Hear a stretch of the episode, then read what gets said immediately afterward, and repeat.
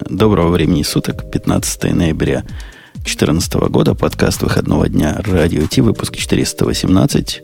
Выпуск, на первый взгляд, обычный, регулярный, потому что середина месяца, но по сути он какой-то особенный, поскольку темы там накопились странные. И сам Бобок признался, что он темы читал минут за 10 до начала шоу. Ну, это случайность была. Ты так И больше не будешь? ты что-то плохое задумал. Всем, кроме Бобука, все свободны. Нет. Всем спасибо, все свободны. Нет, мне кажется, что, конечно же, тем у нас сегодня много, и некоторые из них крайне интересны, и один даже из них связан с нашим спонсором, напомню, я как бы намекаю. Одним из. одним из главным, главным самым и красивым и прекрасным. Хотя у меня там... Сейчас мы про спонсора послушаем рекламу, а потом я скажу, чего я не понял в этой статье. Это шоу создано при поддержке Digital Ocean. Digital Ocean – провайдер доступного облачного хостинга. Всего за 55 секунд и 5 долларов в месяц вы можете создать свой облачный сервер в одном из дата-центров, расположенных в Нью-Йорке, Сан-Франциско, Амстердаме и Сингапуре, и управлять им с помощью простой, интуитивно понятной панели управления или воспользоваться мощным API. Начните прямо сейчас. Введите промокод RadioDefist при регистрации и получите 10 долларов бонуса на аккаунт. Вот. А тема, в которую Бобук напоминал и намекал, она у меня не укладывается математически.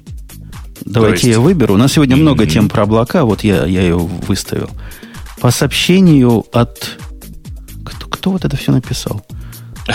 Неткрафт. Неткрафт. Неткрафта озвучил Посчитал это.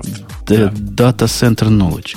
Они говорят, что Digital Ocean теперь третий по размеру провайдер, который лицом смотрит веб. То есть Public Cloud, правильно? Это Ну они да. посчитали. После этого я внима- внимательно по диагонали эту статью посмотрел. Там много хорошего сказано, как они растут, как у них 400%. Но главного от- ответа на, на главный вопрос, который у меня стал, оно не ответило. Он третий после кого двух. Ну, я После- думаю, что первый точно Amazon. Они там много про Rackspace говорят. Вот второй интересный Rackspace. Вот они обошли Rackspace, который, по-моему, даже не пятый был. Ну, допустим. Они обошли Rackspace и теперь обогнали его. И теперь они, они что, больше, чем Google или больше, чем Microsoft в облаке сейчас? Я думаю, что да. В смысле, вы, не- мне кажется, недооцениваете тот факт, что DigitalOcean стартовал очень резво и очень быстро. А, И, ну, это как бы вполне себе логичное такое действие. Они шустро бегут вперед. Ну, то есть ты считаешь, они кого обошли? Они же кого-то одного из них обошли, правильно? Или Micro- Видимо, Microsoft. Но это звучит как-то маловероятно мне. Нет, в смысле, вы плохо читали статью. Они обошли Rackspace. И? А как они стали третьими? Да, как они В стали результате. третьими. То есть кто два впереди перед В смысле, я, я, я думаю, там впереди исключительно этот самый с... э, Фу, что говорю-то? э, Amazon и Azure. То, Просто они то есть их упоминают. больше, чем Гугла. Really? Google, Конечно, их больше, чем Гугла. Ты что? Really? Конечно. Паблик Cloud Гугла очень маленький пока. На последней презентации Гугла Google утверждал обратное, что там очень много компаний к ним вернулось. Мы как раз, по-моему, в прошлый Подожди, раз... подожди. Ты, ты же понимаешь, что очень много компаний к ним вернулось, вовсе не означает, что Ну, они стали пришло. больше, чем все остальные. Ну, не означает. Ну, просто мне кажется, вот сейчас очень много спекуляций по поводу цифр в клауде. То есть все говорят, что мы самые большие, а кто-то еще внешне пытается считать, но нет каких-то четких, четкого понимания. Вот, например, насколько Amazon больше всех остальных. Amazon, когда считает, насколько он больше всех остальных, известно публично более-менее три номера. Во-первых, номер миллион, который говорит о том, что у них миллион этих самых заказчиков, которые платят деньги.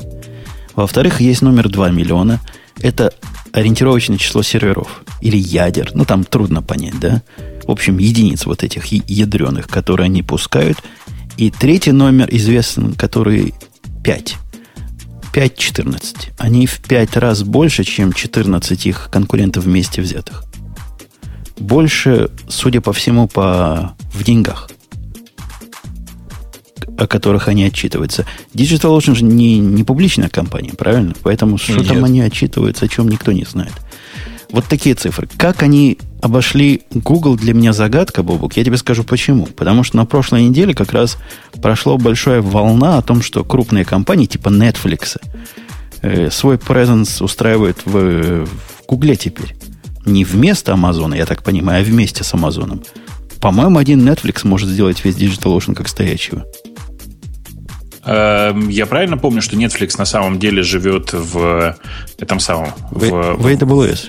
Да. Да, а теперь они типа в, тебе, себе там строят в, э, в Гугле. Такое же. Такое же на другое. Была на прошлой неделе такая, такая слуха. Но они же не Но- переехали из Амазона, поэтому как они могут... Они в Амазоне делают больше... Амазон делает больше прибыли, чем Google, поэтому они, это не помогает Google обойти DigitalOcean. Я просто про то, что я, например, не слышал, что Spotify, например, уходит там в DigitalOcean или, или кто-то типа Netflix такой же большой. То есть я не понимаю, как они могут быть третьими. Вот если бы сказали четвертыми, ну да, обошли Rackspace, может, действительно стали четвертыми, я бы понял. Но третьими вот что-то у меня тут не укладывается. Хотя, если так, я их, э, ну, реально поздравляю. Я нашел э, прикольную статью еще конца прошлого года, в которой рассказывается, что DigitalOcean растет э, месяц к месяцу бы- быстрее, чем Amazon. Такие дела. Да, по темпам Digital. роста он, мы тоже отчитывались, он обогнал всех на свете. Да. А, Поэтому я хочу сказать, что я не вижу причины, почему бы это было не так, потому что, ну, типа DigitalOcean живет на, на длинном хвосте. Он живет на огромном количестве ма- маленьких компаний, которые хотят э, подешевле купить э, VPS-очку. Собственно, это и происходит. Че? А теперь он уже больше, чем просто дешевые VPS-очки, которые можно купить. Дроплеты, потому что они в полный рост Core OS начали поддерживать и докерную контейнеризацию. То есть они тоже, как, как весь этот, как вся промышленность, сходят с ума в эту же сторону. Грей, у меня к тебе задание. К следующему разу. Ты же там блатной в DigitalOcean. Ну, У тебя там ходы-выходы. Свяжись с ними и выясни этот вопрос. Могут ли они прокомментировать, являются ли они третьими с какой-то точки зрения или нет? Потому что тут непонимание. А хотелось я бы тут пытаюсь понимания. читать, на самом деле, весь Netcraft перелистал и нашел тут новость про то, что они вообще четвертые, э, э, они вообще четвертый, четвертый хостинг-провайдер по количеству серверов в мире. Ну, это, Но это отчет е- какой-то, а кинь ссылочку. Это неткрафтовский отчет, но вот тут как-то непонятно, потому что а, ссылка на, на этот отчет, вот ссылочка, э, я вам кину. Мне, кстати, в Твиттер успели пожаловаться, что падает э, трансляция, но это, видимо, локальное что-то, да? Мне кажется, что да. Вот есть такая ссылочка. Это данные октября, что они вообще четвертые по величине э, хостинг-провайдер. Обогнав Hetzner и Rackspace. Вот прямо сейчас. Я А, по сейчас запущу, количеству... чтобы все тоже по- поверили. смотрите, по количеству э, адресов, смотрящих в... э, компьютеров, смотрящих в интернет. Не-не, это по количеству адресов, конечно. Web-facing computers, как они пишут. Ну, да. И они выросли в 4 раза за это на 400% за прошлый год. Ну, мне бы не хотелось их обижать. Но ты, Бобок, понимаешь, что я сейчас кину какую предъяву, да? Какую? Когда у тебя приватных э, облаков, они сделаны через то место, на котором сидишь, или, точнее говоря, их нет, то, конечно, легко мерится количество публичных адресов, поскольку каждый инстанс у вас публичный адрес. Не-не-не, а тут как раз наоборот. Что наоборот? Сма- э, э, смотри, вот в той статье, которую я сейчас кинул, э, ссылочка на Netcraft, там, перекиньте ее, может быть, в большой чатик, э, потому что у меня он на другой машине. А, там как раз про другое. У них компьютер физических машин, э, вот они по количеству физических машин в, э, на четвертом месте. То есть Вообще не в по интернете. количеству IP, При этом- которые они при- экспо- экспозируют. А как Netcraft Нет, такое при может этом считать? у них, по- э, ну, они мониторят на самом деле, а это же они тоже считают там количество серверов на, там, на Nginx, на Apache и так далее. Вот. При этом они э, отмечают в этой же новости, что вот у Амазона в среднем 8 сайтов на компьютер, а у Rackspace 12, э, у Rackspace 12 а у э, DigitalOcean 2,6. 2,6. сайта на один компьютер Да, приходится. это тоже какая-то какая-то Из них пол- по больнице. половина э, хостится в среднем на ну, один сайт, один компьютер. И, и опять же, не хочу расстраивать никого, но эта статистика еще хуже, чем отсутствие статистики. Ну, Вот мне тоже кажется, Слушай. 2,6 сайта. То есть, если, например, Netflix это считается один сайт, Да почему сайтами хватит. считать? У меня, Я допустим, знаю. во всем Амазоне три сайта. И чего? И при этом там под сотню инстансов. При этом Э, еще при- несколько не-не-не-не, сотен поднимаются подожди. динамически. Поэтому Как у тебя считать? получается, я думаю, что... э, не, подожди, не путай. Э, во-первых, сравниваются од- одни параметры у разных э, компаний, поэтому это, вообще говоря, нормально. На, там, смотреть на это. Во-вторых, Ненормально. Я тебе, я тебе прерву и объясню, почему ненормально. Потому что это разные паттерны использования. В ситуации, когда ты ограничен тем, чем ты ограничен в DigitalOcean, это неплохо, не хорошо, это просто факт. Все, что ты, по сути, можешь сделать, это делать сайты, которые смотрят в интернет. И да, действительно логично, что каждый инстанс, который там заводится, так или иначе э, показывает себя в наружу. Потому что для того их и заводят. Поднять бложек, поднять VPN, поднять я еще не знаю чего. Подожди, в других, в других Этот местах. факт, э, э, Жень, секунду. В других местах, а, я понимаю, про что ты говоришь, но в данном случае это не про это. Это статистика про количество инстансов э, на машину, Ну, и, на физическую машину. Вот, вот я это так понимаю. И, соответственно, Нет, это совпадает я думаю, это со словами количество Гриши, который говорит, веб-серверов, что... на, которые показываются с одного инстанса. Вот мне так кажется. Э, э, Как с- может... с- Подожди, подожди. Давай, Ну. мы, мы ж тут ну, не дети в пионерском садике, правильно? Бобук, ты ж не дитё в Ну, пионерском садике. Я, безусловно, нет, но я Ты пон- целиком согласен, что сравнивать одинаковые параметры честно. Не, я не про то. Я про то, что Грей говорит, это ж ахинея. Ну, как нет? Ну, во-первых, нет. Конечно, Сравнивать- в общих чертах мы с тобой все согласны, что Грей Сравнивать- всегда говорит ахинею. Да, но сравнивать же не Так же, число как и мы с тобой, KVM да. этих самых, э, ну, число виртуалок на одну единицу, потому что сравнить они это не могут. А они сравнивают именно количество Жень, сервисов давай, на давай одном только инстансе. сразу, давай, подожди, подожди, давай мы вот что очертим.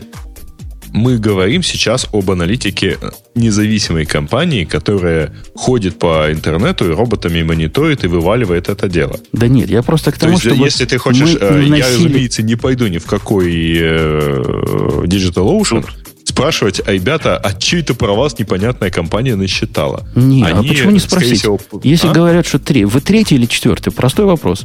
Как вы считаете? Вот мы вас третьими назвали по этой статье. Я тебе это могу за них сформулировать, что они Я скажут, тоже. если тебя интересует. Да, вот мы с Гришей сформулируем эту штуку. Значит, я подозреваю, что милые девушки засмеются, скажут мощный API с американским акцентом и согласятся с нашим ответом. Да. Ну, в смысле, я тебе могу точно сказать, что они ответят.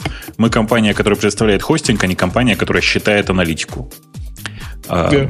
У них нет собственной аналитики, это очевидно совершенно. Они не могут Нет, сказать, они- какие они У по них она есть, она у них не Ну, публичная. в смысле, да, Ну, публичной есть- аналитики, конечно. Мгм. Да. Ладно, нанесли мы тут всякого разного, и, и- и давайте перейдем к чему-то более Я думаю, что понятному. хорошая новость здесь вот в чем. В том, что они растут и выросли там на 400 с гаком ка- процентов за год. А, Может быть, и мы им тоже в этом чем-то помогли. Не без нашего участия. А Только наше присутствие за год выросло у них вот в в 10 раз. Ну, то есть внесли свой скромный вклад. Ну, в общем, да, а у меня в 11. Во. Более. Потому что у меня год назад был всего один таблет. А, значит, даже больше, в 13. на, на этой неделе главное, Нет, кстати, конечно... далеко от клаудов, да? Ну, не перебивай. Ну, не перебивай. На этой неделе главные это новости были действительно вокруг облаков. И действительно странные новости. То есть в прошлый раз мы намекали, что вот сейчас Amazon нам что-то такое покажет, что-то такое покажет, и мы все, значит, заколдовимся. Они, по-моему, я не знаю, как кого, но у меня впечатление, что у них там крыша поехала. И плотину прорвало, и они с цепи сорвались. И нет, нюх не потеряли, с нюхом все в порядке. Ну, это просто лавина. Бобук, да? Конечно. И у них конференция просто была. Я отвлекся на секунду, но по-любому. Конференция у них бывает, это уже третий раз каждый год. И Ну, на конференциях... вот они и вывалили на нее все новости, вот и все. Да, но такое количество новостей не было ни на прошлой конференции, ни такое количество продуктов новых не было да за всю историю, которую я наблюдаю Amazon, чтобы сразу вот столько разного вывалить на неподготовленные головы, да, не все готово. Да, кое-что вообще не готово, и такой превью, на который можно подписаться, и непонятно, пусть тебе или нет. У некоторых продуктов даже описание туманное, поскольку, судя по всему, они сами еще не до конца понимают. Некоторые продукты напоминают планы, некоторые вполне почти готовы для использования. Но, тем не менее, их много. Давайте с самого начала. Первое, что там было два дня анонсов. По-моему, три дня конференция шла, но анонсировали новое первые два дня. Первое, что анонсировали и что потрясло, значит, всю общественность, это Аврора. Amazon Аврора. А стрелять будет? Ксюша, расскажи нам про Аврору. Почему это так хорошо и, и в чем тут удивление? Ну, это новый движок базы данных, который совместим с MySQL. Более подробно, наверное, ты нам расскажешь. Слила. Слила. Бобук, ты, ты, Красиво ты как к RDS относишься? К RDS я отношусь хорошо, но у меня важный вопрос. Скажите, пожалуйста, по какой причине все так ненавидят э, компанию Mozilla? Не помните, как нет? это к Амазону относится? Сейчас объясню. Нет, это очень коротко. Если вы помните, уже был однажды такой скандал, когда э, компания Firefox, точнее, компания Mozilla решила переименовать свой браузер, выпустить новый. Э, им важно было, чтобы браузер назывался на букву F. Поэтому как они его назвали? Фенек. Да. Ага, Он еще был до Феникс этого. первый Он самый. Феникс до этого был. А, А, Firebird. Да. Да. Ну, слушай, это давно было. Она его тогда несколько раз переименовывала подряд, пока не Не, а остановилась на почему Firefox. переименовывала, помнишь? Потому что есть такая Да. база данных, напомню, Firebird. Ага. Firebird. А, я понял, что ты имеешь в виду, да. А Почему они назвали внимание. это Авророй, да? Да, а теперь внимание. Amazon выходит из... Amazon наносит ответный удар. Они решили называть собственный, собственный движок для базы данных Аврора. Так же, как э, компания Mozilla называет свои ранние сборки Firefox. Мне кажется, тут какой-то след прослеживается. Как бы это странно А, м, слушай, а у меня есть еще один вопрос. А, точнее, вопрос, я, не, я просто не вижу... а, у нас есть, да, там тема про гном? Подожди про гном. Ты- Не-не, просто на всякий случай, потому что это, это вот вспомнилось тоже про права и все, и все прочее. Вообще, на, Слушай, них, на них пока да. никто не наехал. И поменять название дело десятое, но речь не о названии, речь о сути. Суть-то в том, что RDS было и есть до этого момента. Это было два движка, которые они предлагали полностью менедж решения для реляционной базы данных. Можно было в облаке кликами создать себе MySQL и кликами создать себе Postgres. Postgres недавно у них относительно появился. При этом ты не занимаешь... Это для тех, кто не в курсе. Вы-то в курсе, но для тех, кто не в курсе. Ты не занимаешься, собственно, администрированием машины, а занимаешься менеджментом самой базы данных. Ты смотришь на нее так высокоуровнево.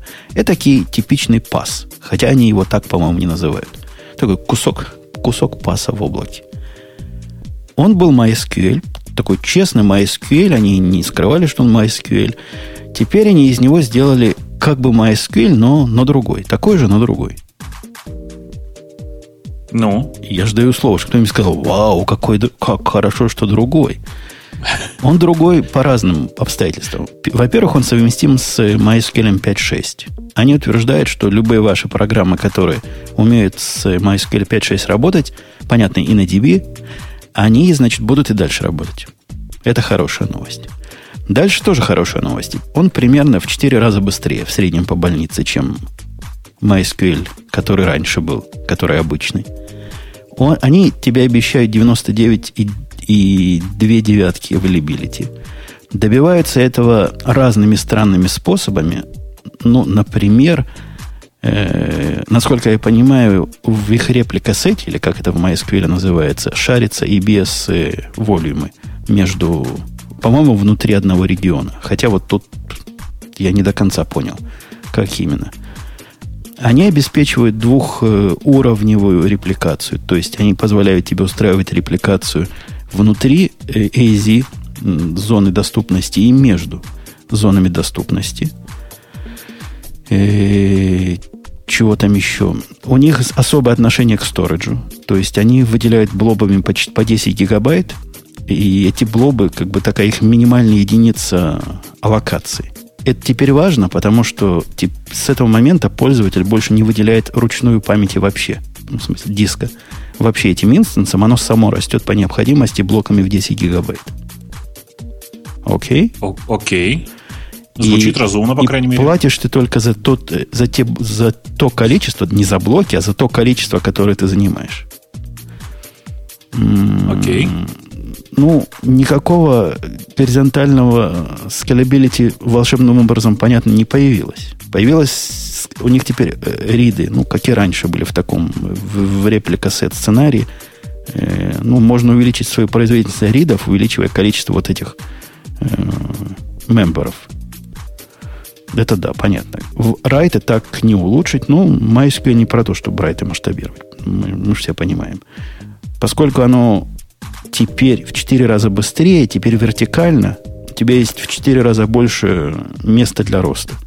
То бишь, то, что раньше делалось на самой большом инстансе за большие деньги, теперь можно сделать на более мелком за относительно меньшие деньги.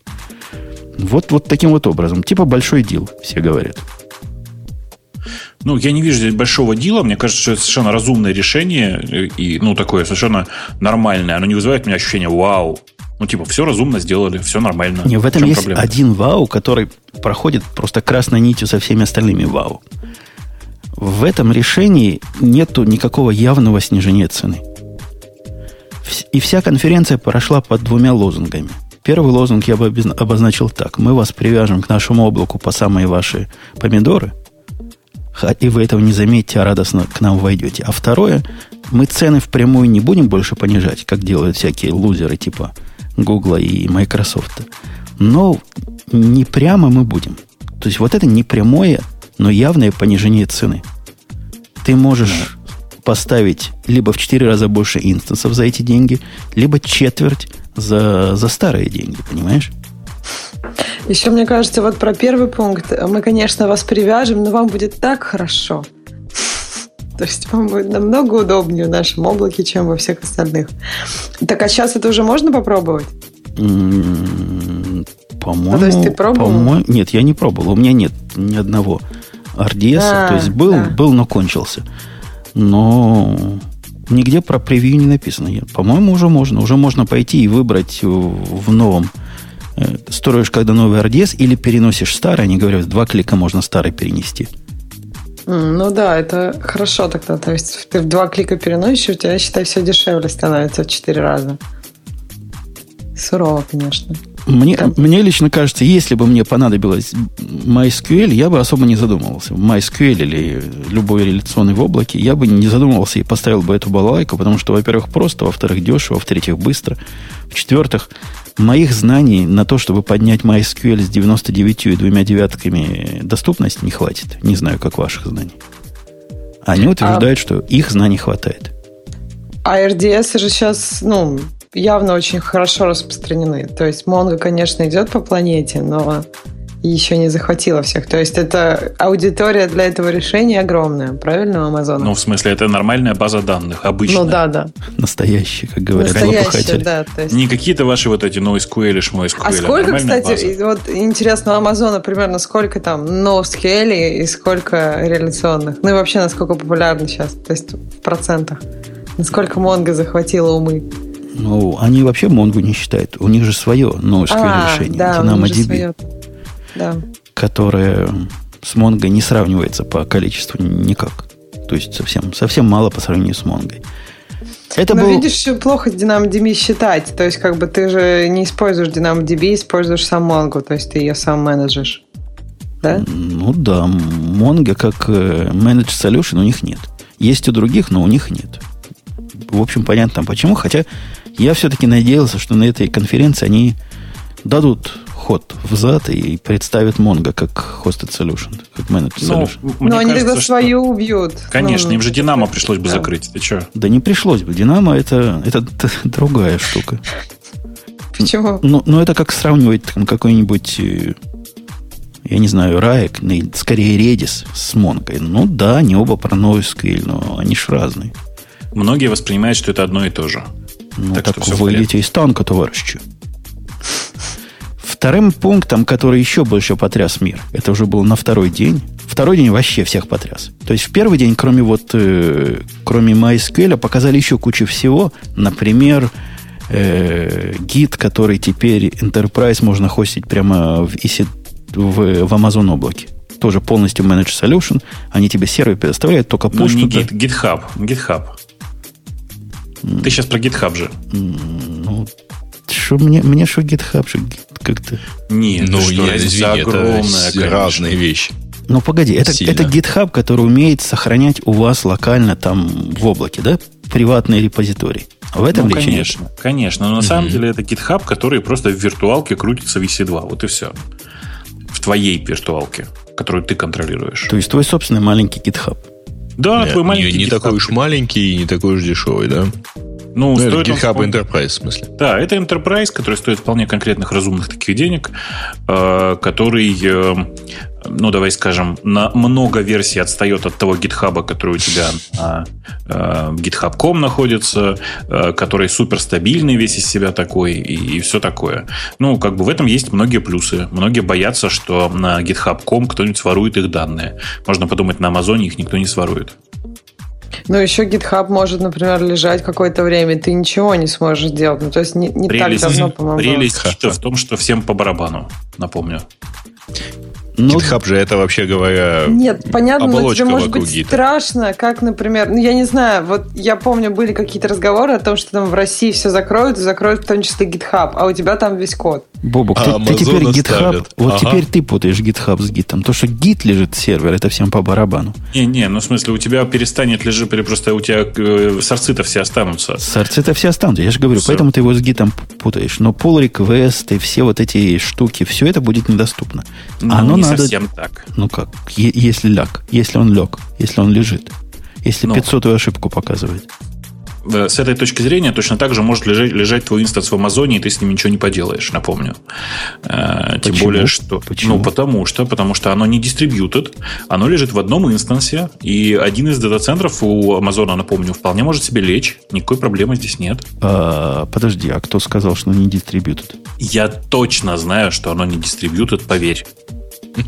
Еще раз, мы, у меня внутри компании установлен instance GitHub Enterprise. Я хорошо знаю, как он работает.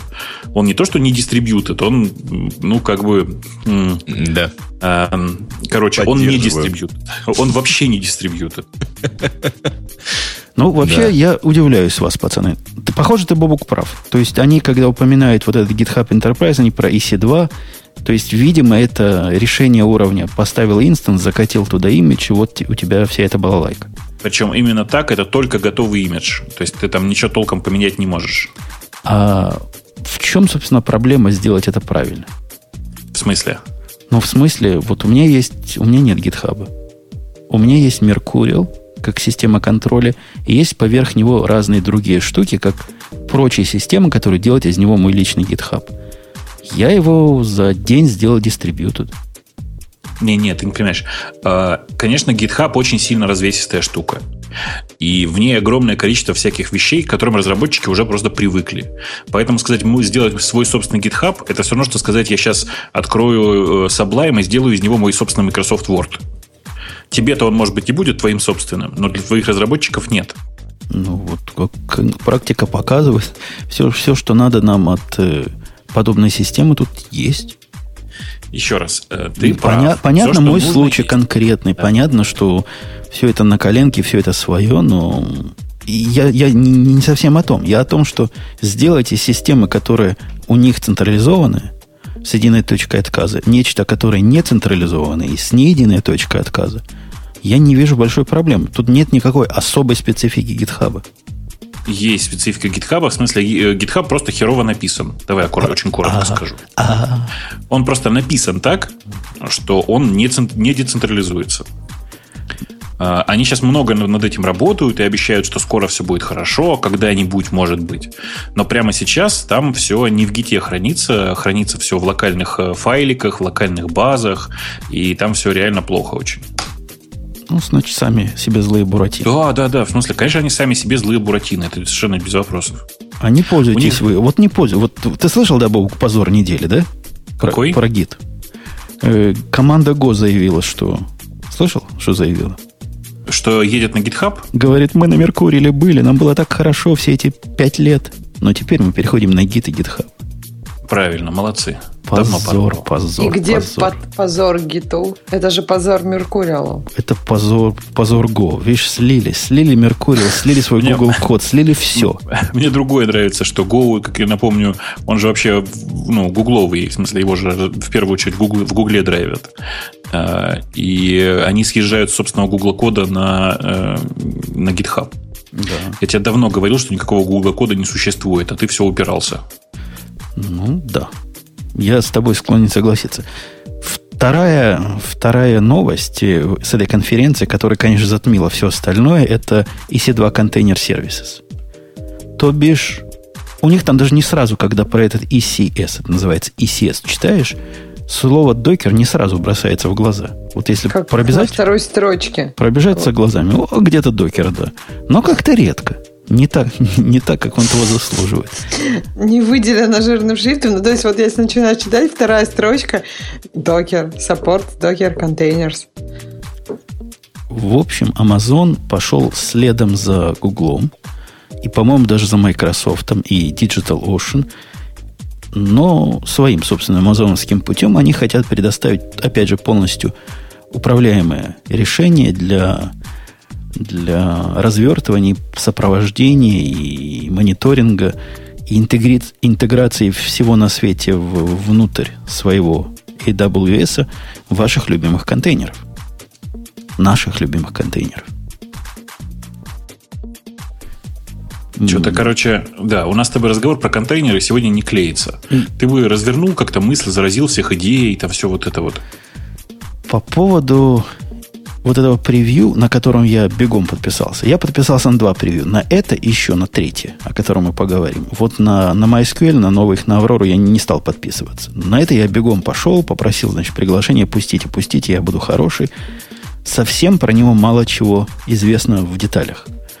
Если про другие фичи они какие-то картинки приводят, рассказки рассказывают, здесь в основном это на уровне такого. О, догоним и перегоним. У, Все будет очень есть. круто. Да. Нет, картинка тут смешная. Какой-то космический корабль бороздит, и докер в него вставлен. То есть картинки есть, просто не, не показывают. С, суть, суть, суть, проблем, суть проблемы в чем? Объясняю, в чем суть проблемы. Проблема в том, что докер само по себе вещь хорошая, но низкоуровневая. И при попытке развернуть докер хотя бы даже на одном хосте – для нескольких контейнеров, которые между собой связаны, это уже задача, так сказать, ну, не то, что не для средних умов, но не очень тривиальная. Есть более чем 10 способов это сделать, начиная от ручного, заканчивая какими-то специальными системами. А когда речь идет о развертывании в облаке, что означает? У тебя есть какой-то, какая-то кучка инстансов. Или, например, потенциальная кучка, которые сейчас лежат, но по необходимости могут подняться. И в этом во всем ты хочешь прозрачно поднимать контейнеры.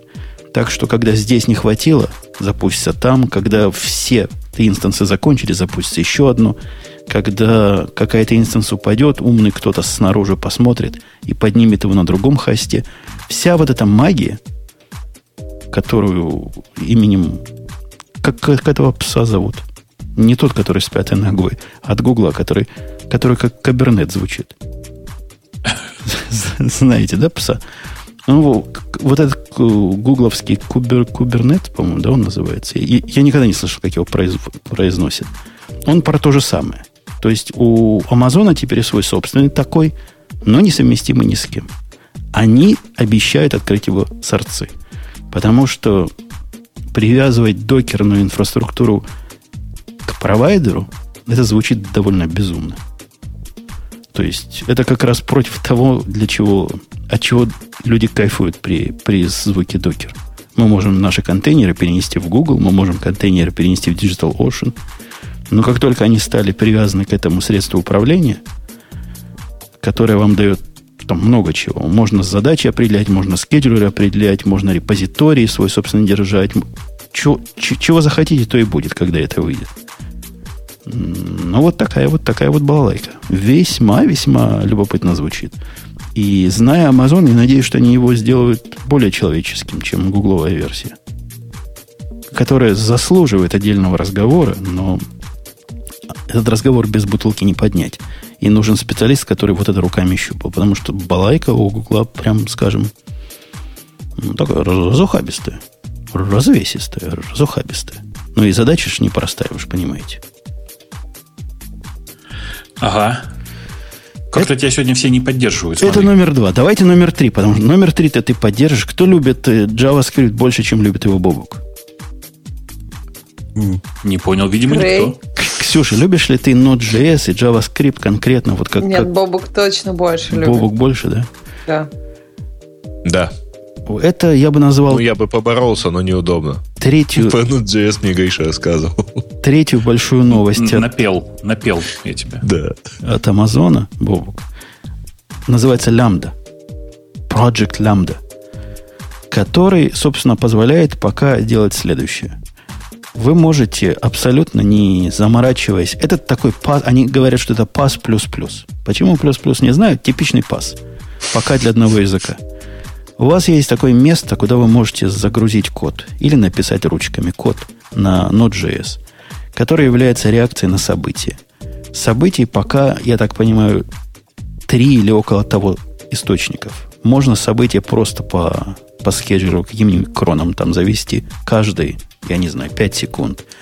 Можно событие как реакция на изменение в S3. Ну, то бишь, залили вам файлик, а вы опаньки и среагировали, что-то сделали. И можно сделать... А, можно на Динамо. Что-то в Динамо поменялось. Вот тебе триггер, ивент произошел. Можно на э, их стриминг процессинг, не помню, как Kinesis, который называется. Это то, что сейчас можно. Но в будущем люди, знаешь, о чем мечтают? Что оно можно будет сделать на э, на EBS, то есть э, Elastic, на ELB, простите, Elastic Load Balancer. Ну, то бишь, веб-реквест пришел, у тебя какой-то кусочек Node.js запустился, отдал ответ. То есть это открывает, вы понимаете, перспективы интересные делание бэкэндов на Node.js без выделения особой инфраструктуры, без ее поддерживания, а только вот заведение вот таких э, лямбд лямбд в облаке. Ну, это на самом деле просто триггеры же. Ну, триггеры вызывают э, лямбды.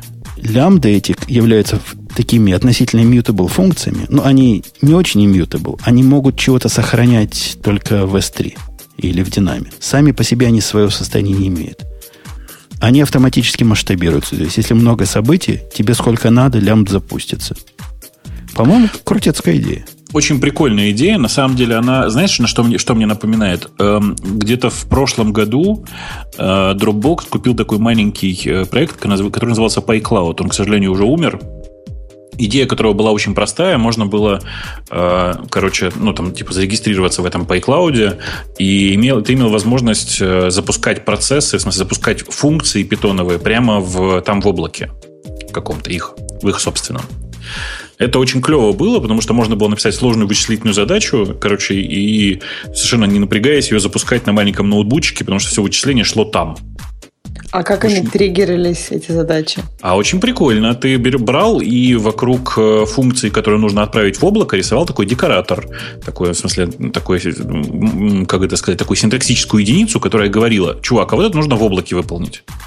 И все, собственно говоря. Ну, то есть такие ремонт-воркеры можно было определить. Да, именно так. Но при этом они просто были просто на питоне, без всяких совершенно извращений. И вот история с, амазоновскими, с амазоновскими лямбдами, она мне кажется чем-то похожей. Это такие кусочки твоего кода, которые на самом деле, ну, единственное, чем отличаются, они триггерятся событиями амазоновскими же. Да, и они автоматически масштабируются для тебя. Ты... Ну, конечно. А там тоже масштабировался автоматически. Это, это, это типичный случай Rex в сторону, посмотрим в сторону Rackspace и всяких других да. пасов. Да, да, да, да, да. Очень клево. Отличная идея же. Цена, они там, когда их спрашивают, сколько она стоит, они говорят, чуваки, не волнуйтесь, недорого. Но при этом говорят только про бесплатный план. Говорят, есть бесплатный план, там они это хитро оценивают. Я опять боюсь э, что будет такая же дикое ценообразование, как и у других продуктов, да. Там очи- считают количество, значит, реакций, количество 100 миллисекундных кусочков, когда ты выполняешь, отвечаешь на эти реакции. И дают какую-то кучу вот этих единиц тебе бесплатно. Вот когда платно, я пока не знаю, сколько стоит. Но утверждается, что совсем недорого. Ну, мне, мне, по крайней мере, прямо очень нравится концепция. Правда, конечно же, это такой вендор-лог жесткий, что прямо деваться некуда. Да, это как раз же мой второй принцип. Мы вас загоним ласково в облако, и вы даже не Конечно. почувствуете, как мы вас привязали. С криками чум и цоп-цб тебя загоняют прямо в, одно, в один конкретный Ну, ты понимаешь, клауд, ты как бы жить. быстро это имплементировал, то есть, считай, ты себе на коленке написал какой-то бэкэнд, который, ну, может ну, что-то делать, в общем-то, уже. Особенно, если они прикрутят, как э, Женя говорил, на web request ы какие-то лямбды. И, ну, ты написал такой бэкэнд, попробовал, это какой-то такой, как прототип, а потом захотел, написал нормальный бэкэнд, и никакого vendor lock а. То есть это как на попробовать, мне кажется, хорошо. А если тебя не беспокоит vendor lock, то и остался там. Да нет, это все не так просто. Представляешь, ты, ты компания, типа Instagram 2. Ты написал на этой балалайке всю обработку. У тебя все ивент-ориентировано, да? Приходит чего-то, раз, отреагировало какие-то скеджерные задачи тоже через их таймер забачил. А потом ты говоришь, опаньких, не пошло. Хочу дешевле у себя в дата-центре. И тебе развернуть вот эту архитектуру, то есть код-то работает на одном компьютере будет, но как ты из него сделаешь масштабируемое решение – так ты и тут не делал это масштабированное решение. Ты его не писал один раз. То есть, понимаешь, когда плохо, когда ты все это написал, но потом тебе нужно переписать это там на другом языке с другими концепциями и все по-другому. А тут ты, в общем-то, это не писал. Ты написал только куски своего кода, лямбды, обработчики. И как бы, да, тебе надо сейчас делать в своем дата-центре, но тебе надо написать это с нуля. Amazon это тоже, когда ты написал с нуля. Но ты заюзал их решение. Не, ну, наверняка, наверняка ты сможешь что-нибудь свое придумать. Потом оторвать от него клещами все, что его привязывает к Амазону. А ты внутрь лямбд вставляешь куски, которые связаны с Амазоном. То есть, хочу среагировать на этот амазоновский ивент, это снаружи определяется. Но как ты его читаешь, это контекст приходит в очень Амазон специфическом виде. То есть контексты надо будет повыдирать, позаменять своими. Масштабирование надо будет написать. Весь файловер надо будет написать. Все управление этим надо будет написать. Все автоскейлинг надо будет написать люди на это посмотрят и скажут, да вы что, с ума сошли? Остаюсь в Амазоне. Конечно, буду платить сколько хотят. Я, я прав или я прав? Да ты прав. Я прав. Прав, ты прав. Ты прав. Есть... Э, это как бы три основных или четыре основных мы назвали. Если вы хотите более, более подробных деталей по поводу всего остального, там еще с десяток есть, чего они выкатили. Там код deploy, который я не очень понимаю, что это такое, но, но так звучит красиво. Э, Key Management Service, который позволяет все ваши ключи централизованно хранить. Причем это, говорят, такой кивок в сторону э, гибридных облаков. Не обязательно ключи, связанные с Амазоном. Любые ключи можно там хранить и менеджить. Какой-то AWS конфиг, который я не очень понимаю, о чем это, но звучит похоже на, ну, как всякие консулы и TCD и всякое такое. Хотя не понимаю, что это такое сер... Э, э, говорят ресурс inventory, configuration history, что-то что такое. Некий AWS код pipeline, про который я вообще ничего не понимаю, что это такое. И это только в первый день. Короче, идите в новости Радио Ти, там есть ссылочки из официального письма и читайте сами. Мы про главное сказали. Да. Так, что у нас у нас есть тема, и человек Слушай, даже... пока мы, как это, пока мы далеко от этой, от, от этой темы не, не ускакали, я тут внезапно вспомнил, что э, на прошедшей неделе я увидел очень интересный модуль для питона. Мне кажется, что он тебе будет интересен. Я его прямо сейчас даже найду, потому что он прямо реально интересный. Это не как это маленькое гиковское вкрапление. Э, если ты себе представляешь, как работает стахастика и вообще всякие там генераторы случайных чисел с, генериру... как это, с гарантируемой стахастичностью, как некоторые любят говорить, э, есть очень смешная проблема про то, что если ты создаешь два генератора э, случайных чисел с там типа предсказуемой стахастикой, то это вовсе не факт, что на двух разных машинах работая параллельно, стахастика будет та же самая. Понимаешь, да? Конечно, конечно, да. Я тут обнаружил внезапно совершенно просто гениальный модуль, который позволяет создавать, э, собственно говоря, вот такие штуки с как это сказать-то? Эм, Гарантированно кластеры- распределенной Да, стохастикой. да. Я прям в восторге от происходящего. Я считаю, что это просто гениальное решение. Сейчас я где-нибудь ссылочку найду все-таки, а то я что-то потерял ее куда-то. Пока ты ищешь, у меня к тебе вопрос. Давай. Не в сторону стохастики, но в сторону питона и модулей. В свое время ты подсадил меня, как и, наверное, значительную часть нашей питоновской аудитории на плюмбум. Да, есть такое. Мы Он тебе- теперь называется, по-моему, СШ, да? Не, Или как-то? Он раньше Ши называл, теперь он плюмбум. Да, окей. Да. Э, Кинул в один чатик, сейчас кинул модуль в другой чатик. Ну-ну-ну, продолжай. А может, они и разные. Ши и плюмбум. Ну, в том, что Ши делает, плюмбум умеет делать. Это я не Да-да-да. знаю. Я не знаю их историю. Но плюмбум делает больше, чем Ши. Плюмбум, например, и я его за это сильно люблю, упрощает тебе жизнь с точки зрения, как они называют, это команд, command line, по-моему, эта часть называется, где ты можешь свою программу как бы ивентами навесить на ключи, А, ага, ага. у меня с этим проблема. Я не Ну. знаю, то ли я тупой, то ли лыжи не едут. Проблема, знаешь, в чем, Бобок? У меня там же можно подзадачи делать. Ну, то Да. есть... И у меня в подзадачах одинаковые ключи. Хочется. По-моему, нет никакого способа как бы убрать эту дупликацию. Ну, я пока не очень понимаю, я так вот сходу сказать не могу. Ну, представляешь, есть задача, например, там чего-то э, апдейт, потом чего-то, я не знаю еще, чего, как apt-get update, apt-get upgrade, и, потом идут совсем разные действия.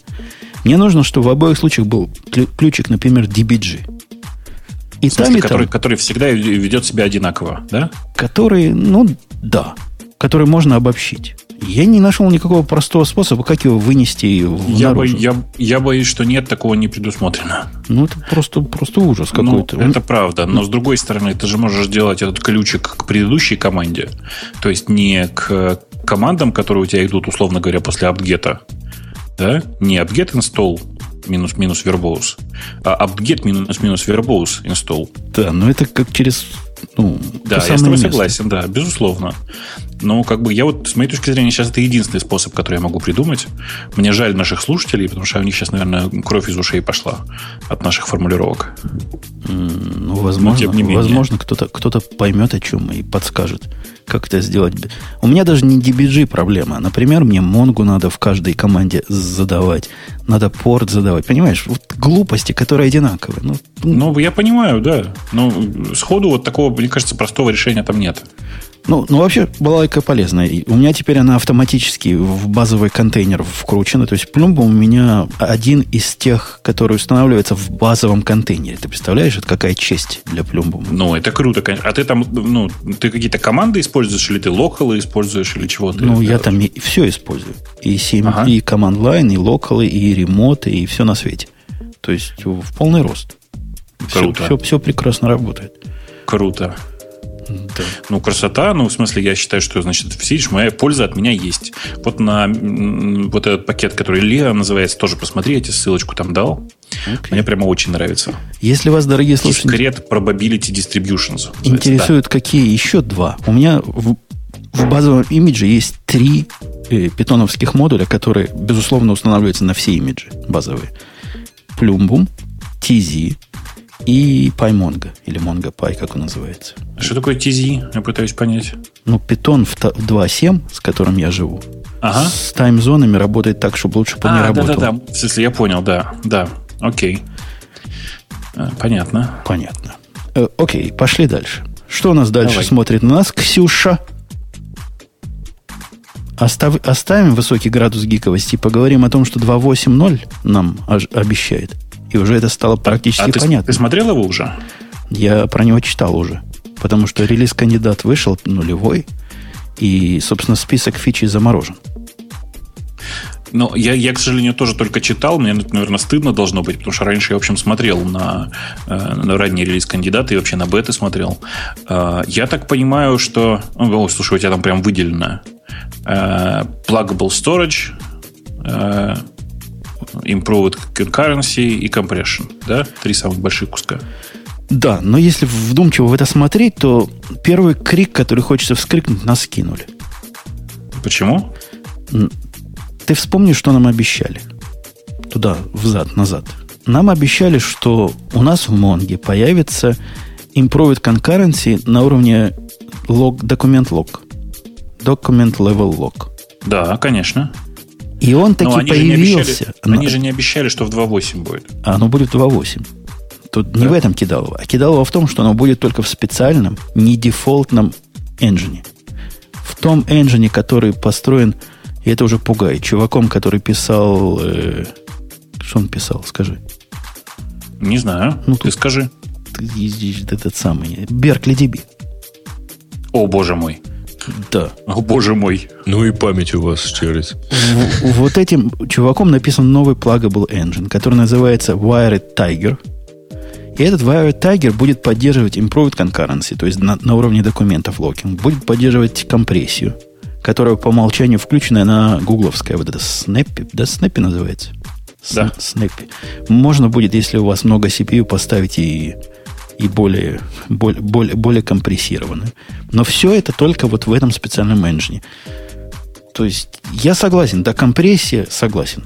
Для этого нужен engine. Но локи на уровне документа, ну, по-моему, это какой-то позор. Они должны были быть в дефолтном. Ну, может быть, ну, в следующем году они как-то потестят его, и потом уже в 2.9, например, или в 3 втащат в дефолтный уже engine. Ну, в 2.9 они как бы мало, мало ли что они потащат, нас интересует нечетная версия. Э, Что там будет в 3, не очень понятно. Я думаю, что вряд ли в третью. Скорее, в 3.2 где-то она поменяется, дефолт. Но anyway, то, что это делает чувак, который когда-то делал Berkeley, Berkeley DB, я не знаю, может, это кого-то радует, но меня это очень Это- сильно огорчает. Это пугает. Вот это, да, это Какое? именно так. Ну, может быть, его останавливают от безумных идей. Я сейчас буду, конечно, стараться сдерживаться, но что его раньше-то никто не останавливал? Там же дело не в идеях, дело в качестве реализации. Потому что нет, с идеями это может быть все окей было, но то, что там было, то, как, там, как Беркли DB был, DB был написан и как он работал, это же ужас. То есть вы просто меня сейчас хорошо что не видите, я как бы сейчас не очень одетый, у меня волосы стали дыбом просто во всех местах. У тебя всегда волосы дыбом. И, в принципе, все их новинки... Тут есть две новинки, так, если по большому гламурскому счету, таких больших. Во-первых, можно подключать Pluggable. И, во-вторых, есть один новый, неофициальный, но главный Pluggable Storage Engine, который вот этим чуваком написан. В нем, кроме того, что компрессия, которая обещается э, уменьшить число AI-операций и размерные диски там, от 20 до 80% экономии, что звучит хорошо, они еще хорошего там придумали много, многопоточные записи. То есть они теперь умеют использовать больше одного ядра на запись. Что, в общем, молодцы. Но только вот в этом новом engine е. Ну, то есть, на самом деле, нам всячески показывают, что, ребята, мы скоро мигрируем на новый engine, готовьтесь. Ну, собственно, да. Все новое будет там, а уж вы хотите, переходите, не хотите, сидите как дураки на document level lock ах. А тебе не страшно? Я расстроился, когда это прочитал, вот, вот эту связку, знаешь, Беркли, Монго, близнецы. Ну, Может, они ему мозг вкрутили, я не знаю. Слушай, может, а, другой слушай, у меня к чувак. тебе почти интимный вопрос. Скажи, пожалуйста, а вот ты когда говоришь «я расстроился», ты действительно это имеешь в виду? В смысле, ну просто я-то за себя знаю, что когда я такое читаю, я реально расстраиваюсь. Не в смысле, что там думаю, «У, блин, как плохо. А реально прямо у меня настроение портится, я думаю, блин, да что же за идиоты такие и все такое. А у тебя так же? Ну, конечно, а как же, как же еще? Но у меня оно такое немножко оптимистическое, потому что сначала посмотреть надо, так ли это плохо, как мы опасаемся. Не, ну понятно, конечно. Ну, Но ну я- да, ну да. да. прямо грусть тоска. Ужас. Ну, а смотри, а лучше было бы, если бы они вообще обещали и обманули. Не, лучше было, чтобы они... Вот все, что они сказали хорошо, только выбросить Беркли DB из всего этого повествования и чувака, который оттуда пришел. Не-не, ладно, пусть они бы даже не рассказывали просто, что он Беркли DB делал. Да. Даже это бы нас устроило, Ну, понимаешь? тут, видимо, тяжело было скрыть. Там, кстати, можно искать баги, и за это можно заработать награду. Первый приз – это тысяча долларов Amazon ги- гифткарт, футболочка и билет на конференцию. Но второй, соответственно, там 500 и 250. Женя, ты планируешь участвовать в поиске багов? Да я, я так расстроился. Тут вчера, по-моему, вышла, или не вчера, на неделе вышла новая перерелизная версия спринга. И, наконец-то, тронули в этом спринге Data. Ту часть, которая касается работы с, э, с Монгой. Я, же- я этого ждал последние 4 месяца. Я туда баг-репорт запилил, починочку, pull request, сидел и думал, ну вот руки дойдут в, в, в мерджет, Что вы думаете? Не вмерджили. Все Вот переписали гады. нафиг. Да, а они, что? они такое впечатление, что GitHub не читают. То есть после того, как я вот это сделал, у них на GitHub, ну, pull реквесты куда я еще буду за- за- засовывать, правильно? У них на GitHub репозиторий, я туда засунул. Люди голосовали, там 30 плюсиков я получил. Там совершенно примитивный, простой баг для, даже не для средней школы, а для старшего детсада. Но вчера написал я им в джиру. Пошел, какой ужас, это ж джира. Бобу, как вы с джирой живете? Я курил, Э, я ну, курил если очень бамбук, коротко. чтобы понять, где там новый тикет открыть. Да, это сложно. Ты же понимаешь, почему у нас, э, кроме Jira, еще и GitHub? Ну, так вы потому в что... GitHub тоже трекаете? Ну, многие, да. Это зависит от команды же. В смысле, команда решает, где она будет что трекать. Но идея такая, да, что типа многие команды трекают все в GitHub. Я этот баг ему туда вписал, ссылочку на pull request засунул, дал багу major. Не critical, ну потому что, ну, critical, когда не компилируется, правильно? А major да. это когда у тебя... Когда не, не крэшится или там все такое. А critical это как раз... С моей точки зрения, когда у тебя нарушается контракт на сравнение объектов, это, это critical. Это major, правильно? Это вот прям сильно важно. Чувак первым делом опустил приоритет, потом, правда, поднял обратно.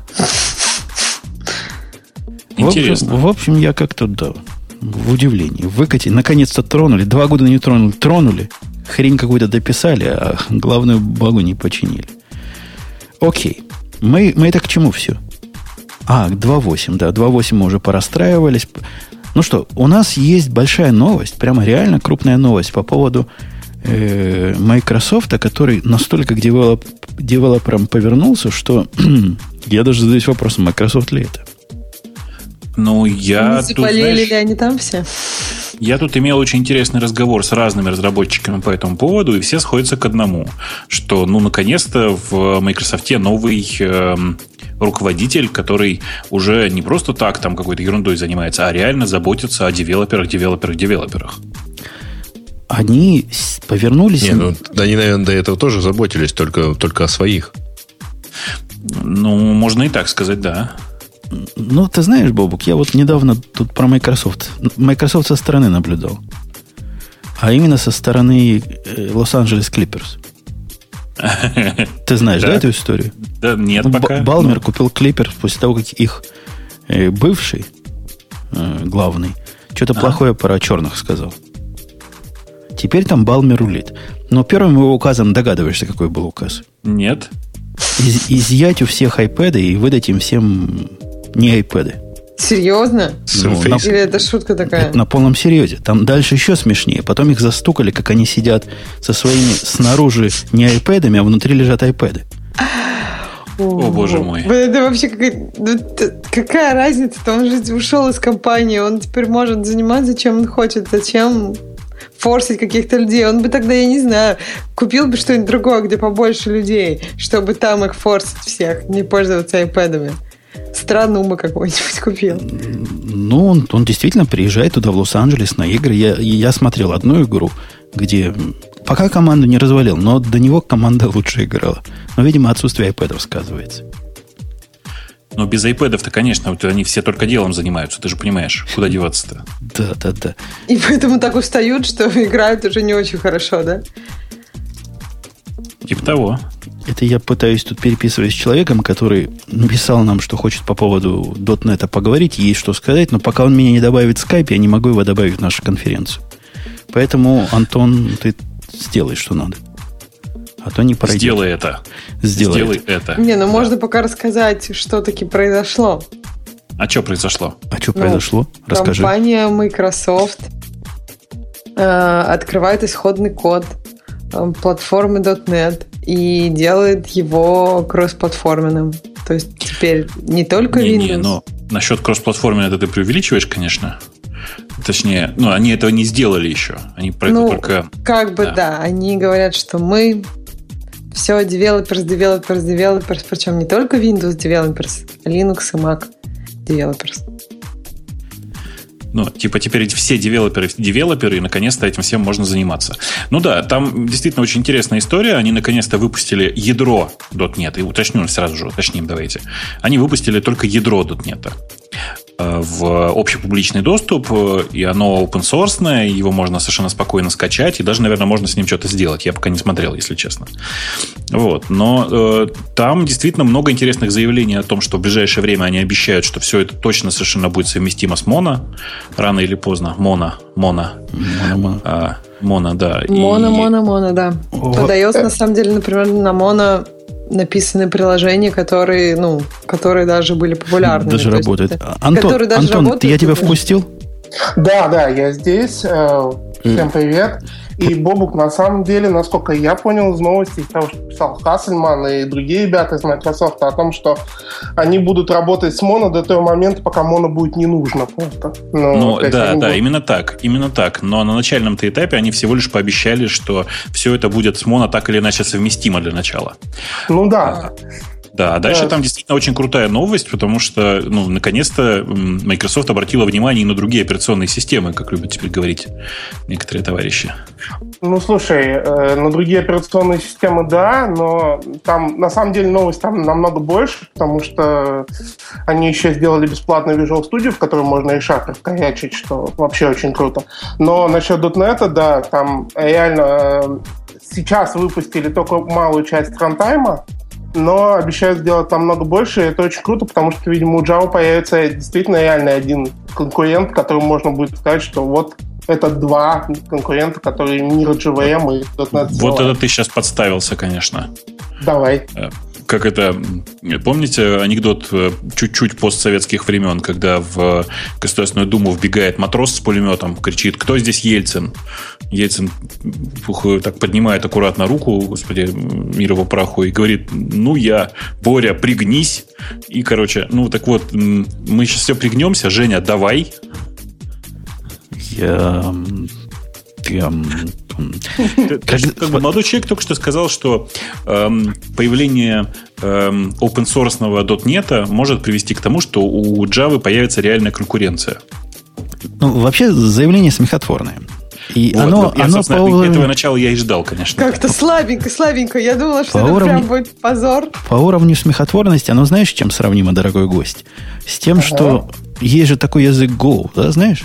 У которого своя да, система, знаю. инфраструктура, можно заливать во все операционные системы на свете. Ну, то есть, .NET примерно такой же конкурент Java, как Go. Вот я в этом с тобой же не согласен, потому что у Go нет э, одной очень э, классной вещи, которая есть в .NET. Это тулинг вокруг него построен. Подождите. То, подожди, подожди, подожди, то, нет, нет, нет, подожди. Тут, тут ты еще раз подставился. Тулинг этот есть только если вы живете в рамках... Он есть как будто... Вот если Ксюша начнет про замечательный тулинг для Objective-C рассказывать, мы ее также закидаем тухлыми помидорами. Потому что этот тулинг замечательный со всех точек зрения требует э, очень специфической операционной системы. Этот тулинг в Microsoft, какой нормальный человек, который пишет для серверной части, если не чипенец, и не воспринимает Microsoft как серверную платформу. Такие бывают, я знаю. Но если он из нормальных, то есть у него платформа Unix совместимая какая-то, какие-то Linux, а пишет он, значит, на винде, на Visual Studio все это – это, это, это какой-то бред и параллельная ну, реальность. Вообще, знаешь, в 2014 году судить по тому, как у человека, какая у него на хост, на десктопе стоит операционная система, это тоже как смешно смотрится. Ну, виртуалки никто не отменял, Amazon, быстрый интернет и еще кучу всяких вещей никто не отменял. Вот. А какая разница, что у тебя стоит на хосте, ну, мне кажется, это глупость. Во-вторых, ну, как я как муковод и человек, который пишет на Visual Studio периодически, могу тебе сказать, что в Parallels все работает замечательно, проблем нет и не тормозит. Вот. Так что тут тоже особо сильных проблем нет.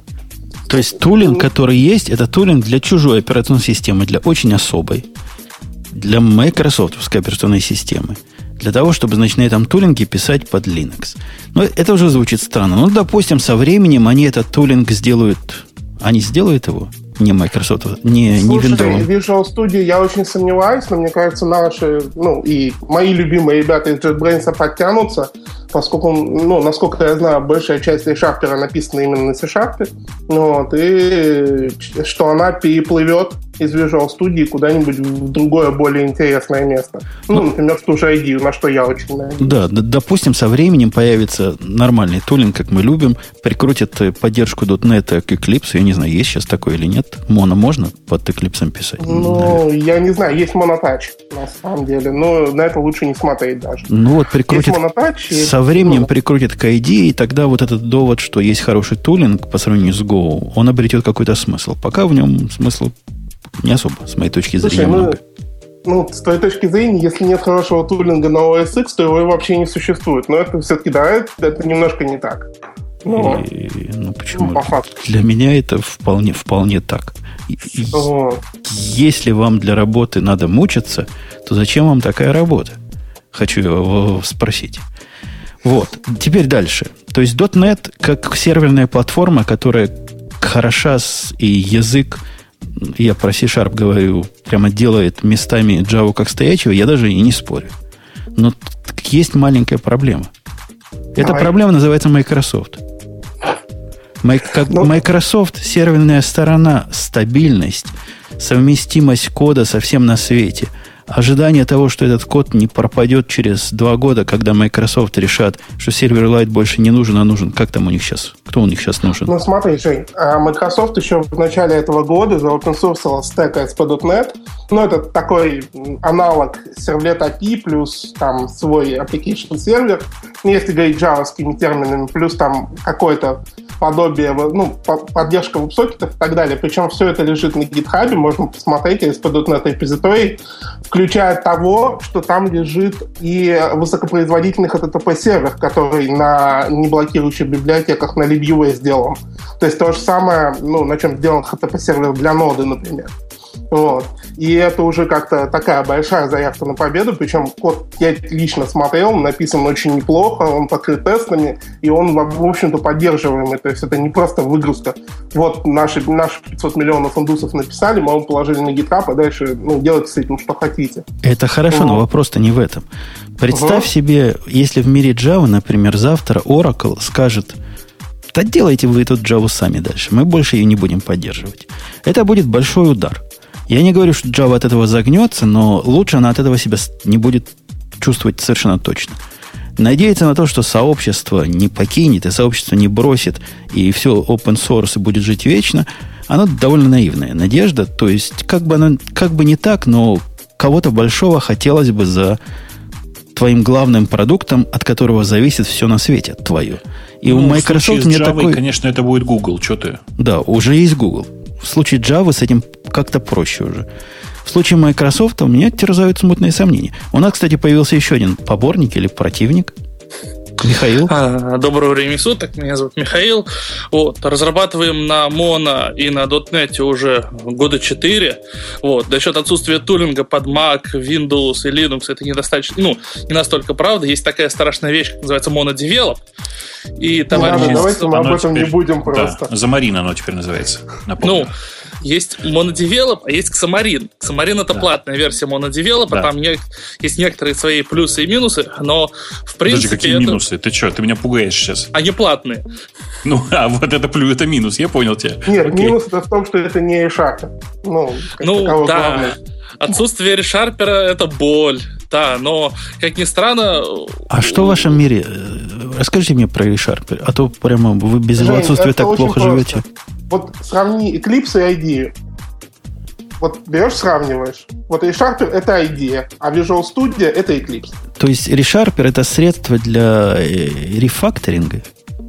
рефакторинга, поиска. Ну, в общем-то, это все те же возможности от Advanced, которые дает IDEA, только для C-Sharp и А в Visual Studio такого нет? Visual Studio достаточно разухабистая была всегда.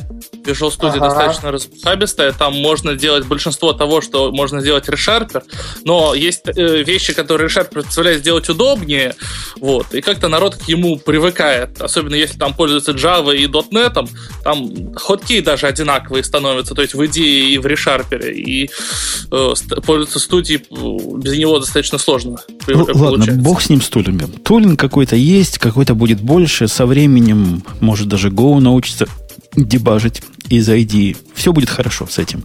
У меня другой вопрос. Насколько это разумно ставить на вот такую ненадежную коньяку? Четыре года это не история.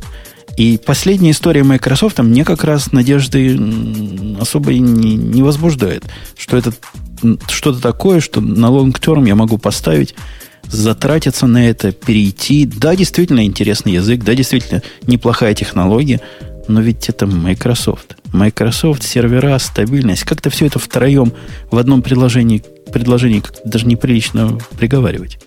Слушай, ну ты говорил про две вещи. Ты говорил про две вещи. Первое это о том, что ты боишься, что тебе выкинут, ну, откажут в поддержке, да, что Microsoft помахает ручкой .NET и скажет, нам все это не надо. Вот. А вторая про то, как это будет вести себя на серверах. Ну, как это будет вести? По, угу. по, по первому, это же я не просто параноидально боюсь. Угу. И я боюсь, что вопросы, например, совместимости их не так сильно волнуют, как вопросы совместимости сильно волнуют всех в мире Java. Во-вторых, я боюсь, что вопрос о продолжении этой линейки может быть решен политическим путем. Ну вот, решили они, что теперь все должно быть иначе, а это было уже не один раз и не два раза. И на моей памяти я врезался в крутые технологии Microsoft, которые должны были жить столетия, умирающие через год после их анонса. Вот это мой страх. И, по-моему, этот страх должен всякого разумного человека волновать. Ну да. Вот это... У Microsoft есть такая вот... Э, она, она живет так, выпускает э, какую-то технологию, она живет, потом умирает. Так вот было с Silverlight. Но Silverlight еще пользуется, и он еще живет, ну, условно говоря. WinForms еще живее всех живых, как дедушка Ленин. VPF еще так, также используется на виндах. Его нету на Mac и Linux, но сейчас с приходом к Xamarin Forms это, по сути, VPF для мобильных устройств, так что это... Я, я ж могу тоже... тебя спросить, а где теперь MFC, а где теперь VBX, а где теперь COM, а где теперь DCOM, а где теперь COM+. COM живет и здравствует. COM живет и здравствует до сих пор. Есть такая библиотека VTL, построенная рядом с комом, вот, с ETL, вот, и если тебе нужно что-то high performance для Windows application, обычно пишут на нем. Вот. То есть, подождите, покажет... мы сейчас, мы сейчас, Женя, ты понимаешь, да? То есть я хочу аккуратно спросить, что Decom 95 еще живой? Decom нет. COM как э, базовый протокол для мершинга и для э, вызова для вызова функций, как для ABI, вполне живой внутри винды. Вот, и для предоставления интерфейсов. А, а я еще помню, был такой замечательный протокол, по-моему, DDL назывался, или технология они это называли, да? DLL? DLL? Нет, не DLL. Как... DDL? DDL, да. DDL это жуть, конечно. Живет, живет еще ваш Слушай, ну где-то... Количе... количество, так, количество трупов, которые я вот только что упомнил, а это всего лишь трупы за последние 10 лет, внушает определенные опасения. Жень, ну давай скажем, ну, честно, у Microsoft долго живет тупо две технологии. Это COM и это, с плюсами вместе – вот. И это .NET. .NET, насколько я помню, живет с 2001 года. Его раза три закапывали внутри Microsoft, как закапывали большие части компонентов .NET внутри Microsoft. Все до сих пор живет. Вот. VPF там, я помню, на моей памяти только два раза сам Microsoft пытался закопать, ничего не получилось. Вот. До сих пор он в WinRT приложениями пишем с измененной версией VPF. Ну. Так что вероятность того, что закопается .NET, мне кажется, сейчас ну, исчезающе мало, включая того, что часть SDK, например, написана на .NET. Ну, Microsoft достаточно много своих вещей, которые написаны на .NET. Поэтому рубить суку, на котором я вам, сидят... Я вам напомню, что у Microsoft было дофига вещей, которые написаны на Silverlight. И где сейчас тот Silverlight? Ну, что вы? Слушай, Бог, Это вообще ну... фиговый аргумент. Слушай, То, ну, написано. Ну. А, ну, смотри, а, Visual Studio, которая написана на связке кома и э, .NET, да, вот, э, она до сих пор живет, и Microsoft до сих пор ее развивает. Это, в общем, ну, один из продуктов для девелоперов. Есть такая у них веселая вещь, как называется Dynamics. вот, которая тоже ну, нехило использует ETF. Есть Бистолк. Это все вещи для бизнеса. То есть такие вещи, по которым Microsoft несет обязательства. Это не то, что она делает для девелоперов. Привет, пока, это, ребят, дальше нам не подожди, интересно. Это никак не связано с разработчиками. У Microsoft, напомню, есть отдельная версия Visual Studio, которая, которая поддерживается исключительно для того, чтобы собирать Windows, например. Каждую конкретную версию Windows собирают новой версии, отдельной версии компилятора. А, и как бы, ну и что? Это же не аргумент для того, чтобы к тому, что Visual Studio 6 до сих пор будет поддерживаться и выпускаться. Нет, я это не говорю. Э, просто аргумент в то количество продуктов внутри Microsoft, которое проник .NET, уже проник. Вот из которого ты можешь его использовать, из которого есть биндинги и так далее, оно настолько огромно, что если Microsoft говорит, мы закрываем .NET, именно закрываем, закрываем среду исполнения, CLI, вот, говорим, что C-Sharp это не язык и так далее, все это выбрасываем, то начинаются проблемы очень большие в развитии остальных продуктов. Ну, вот. конечно, они Просто... начинаются. Ну и что? Ну, Еще раз. Microsoft сейчас компания, которая находится в такой стадии, в которой все поменять для нее довольно легко. Ну. Типа, мы, они начали взаимоотношения с разработчиками с чистого листа, напомню, э, в который уже раз за последнее время. И несколько раз разработчиков уже кидали, рассказывая им про VPF, рассказывая им про Silverlight, про все вот это вот хозяйство. И все это уже сейчас, ну, как бы в прошлом. Ну, а, хотелось бы ну. заметить э, немножко в защиту то, что вот э, то, на чем базируется VPF, Silverlight э, и, зам, э, и э, WinRT, это ZAML, это описание интерфейса с помощью этого языка ZAML, который прекрасно эволюционирует, с некоторыми доработками использовать может и в Silverlight, там э, чуть-чуть поменять, ну, оно все равно другое, да, но чуть-чуть поменять и заработает опять. Ну, безусловно. Знаешь, это с некоторой, с некоторой точки зрения переписать что-то на Java на C-Sharp тоже чуть-чуть поменять и заработает опять. Вопрос в количестве того, что поменять, ты же понимаешь. Давайте даже оставим в стороне. Ну, в общем, мнение наше понятно по поводу стабильности обязательств от Microsoft. Так себе мнение. Мнение по поводу совместимости взад сплошного как концептуальной цели тоже, в принципе, понятно. Нет такой совместимости. Допустим, мы достаточно с Бобуком безумны, чтобы сказать «да». .NET круто, мы дождались выхода тулинга, мы готовы, мы начинаем переносить все наши enterprise проекты на .NET. Вопрос, зачем? Какой главный движок для того, чтобы масса всего того, что... Ну, масса, все написано на Java сегодня. Ну, практически все серьезное написано на Java. Я про enterprise говорю. Зачем бы этому enterprise, какая, какие хотя бы три причины это взять и начинать переводить? Чтобы было что? Причин ровно взять, переводить причин ноль. Ну, как всегда, зачем переводить систему, если она и так работает? Ну, Хорошо, зачем, зачем начинать новый проект на .NET? Ну, как минимум, что, смотри, э, C-Sharp явно более лучший язык, чем Java ну, объективно лучше. Как это? Ну, а чем лучше, чем Java, да? Я правильно а, понимаю? Да, вот. А, при том, что это такой же язык, который, ну, в общем-то, любой средний маляр, Бобук, это твое любимое, может сесть и начать малевать достаточно быстро. И причем не очень неправда. Ребят, да нет, это, конечно, неправда. И Java, и C-Sharp, они, в общем, не такие языки, они не той категории.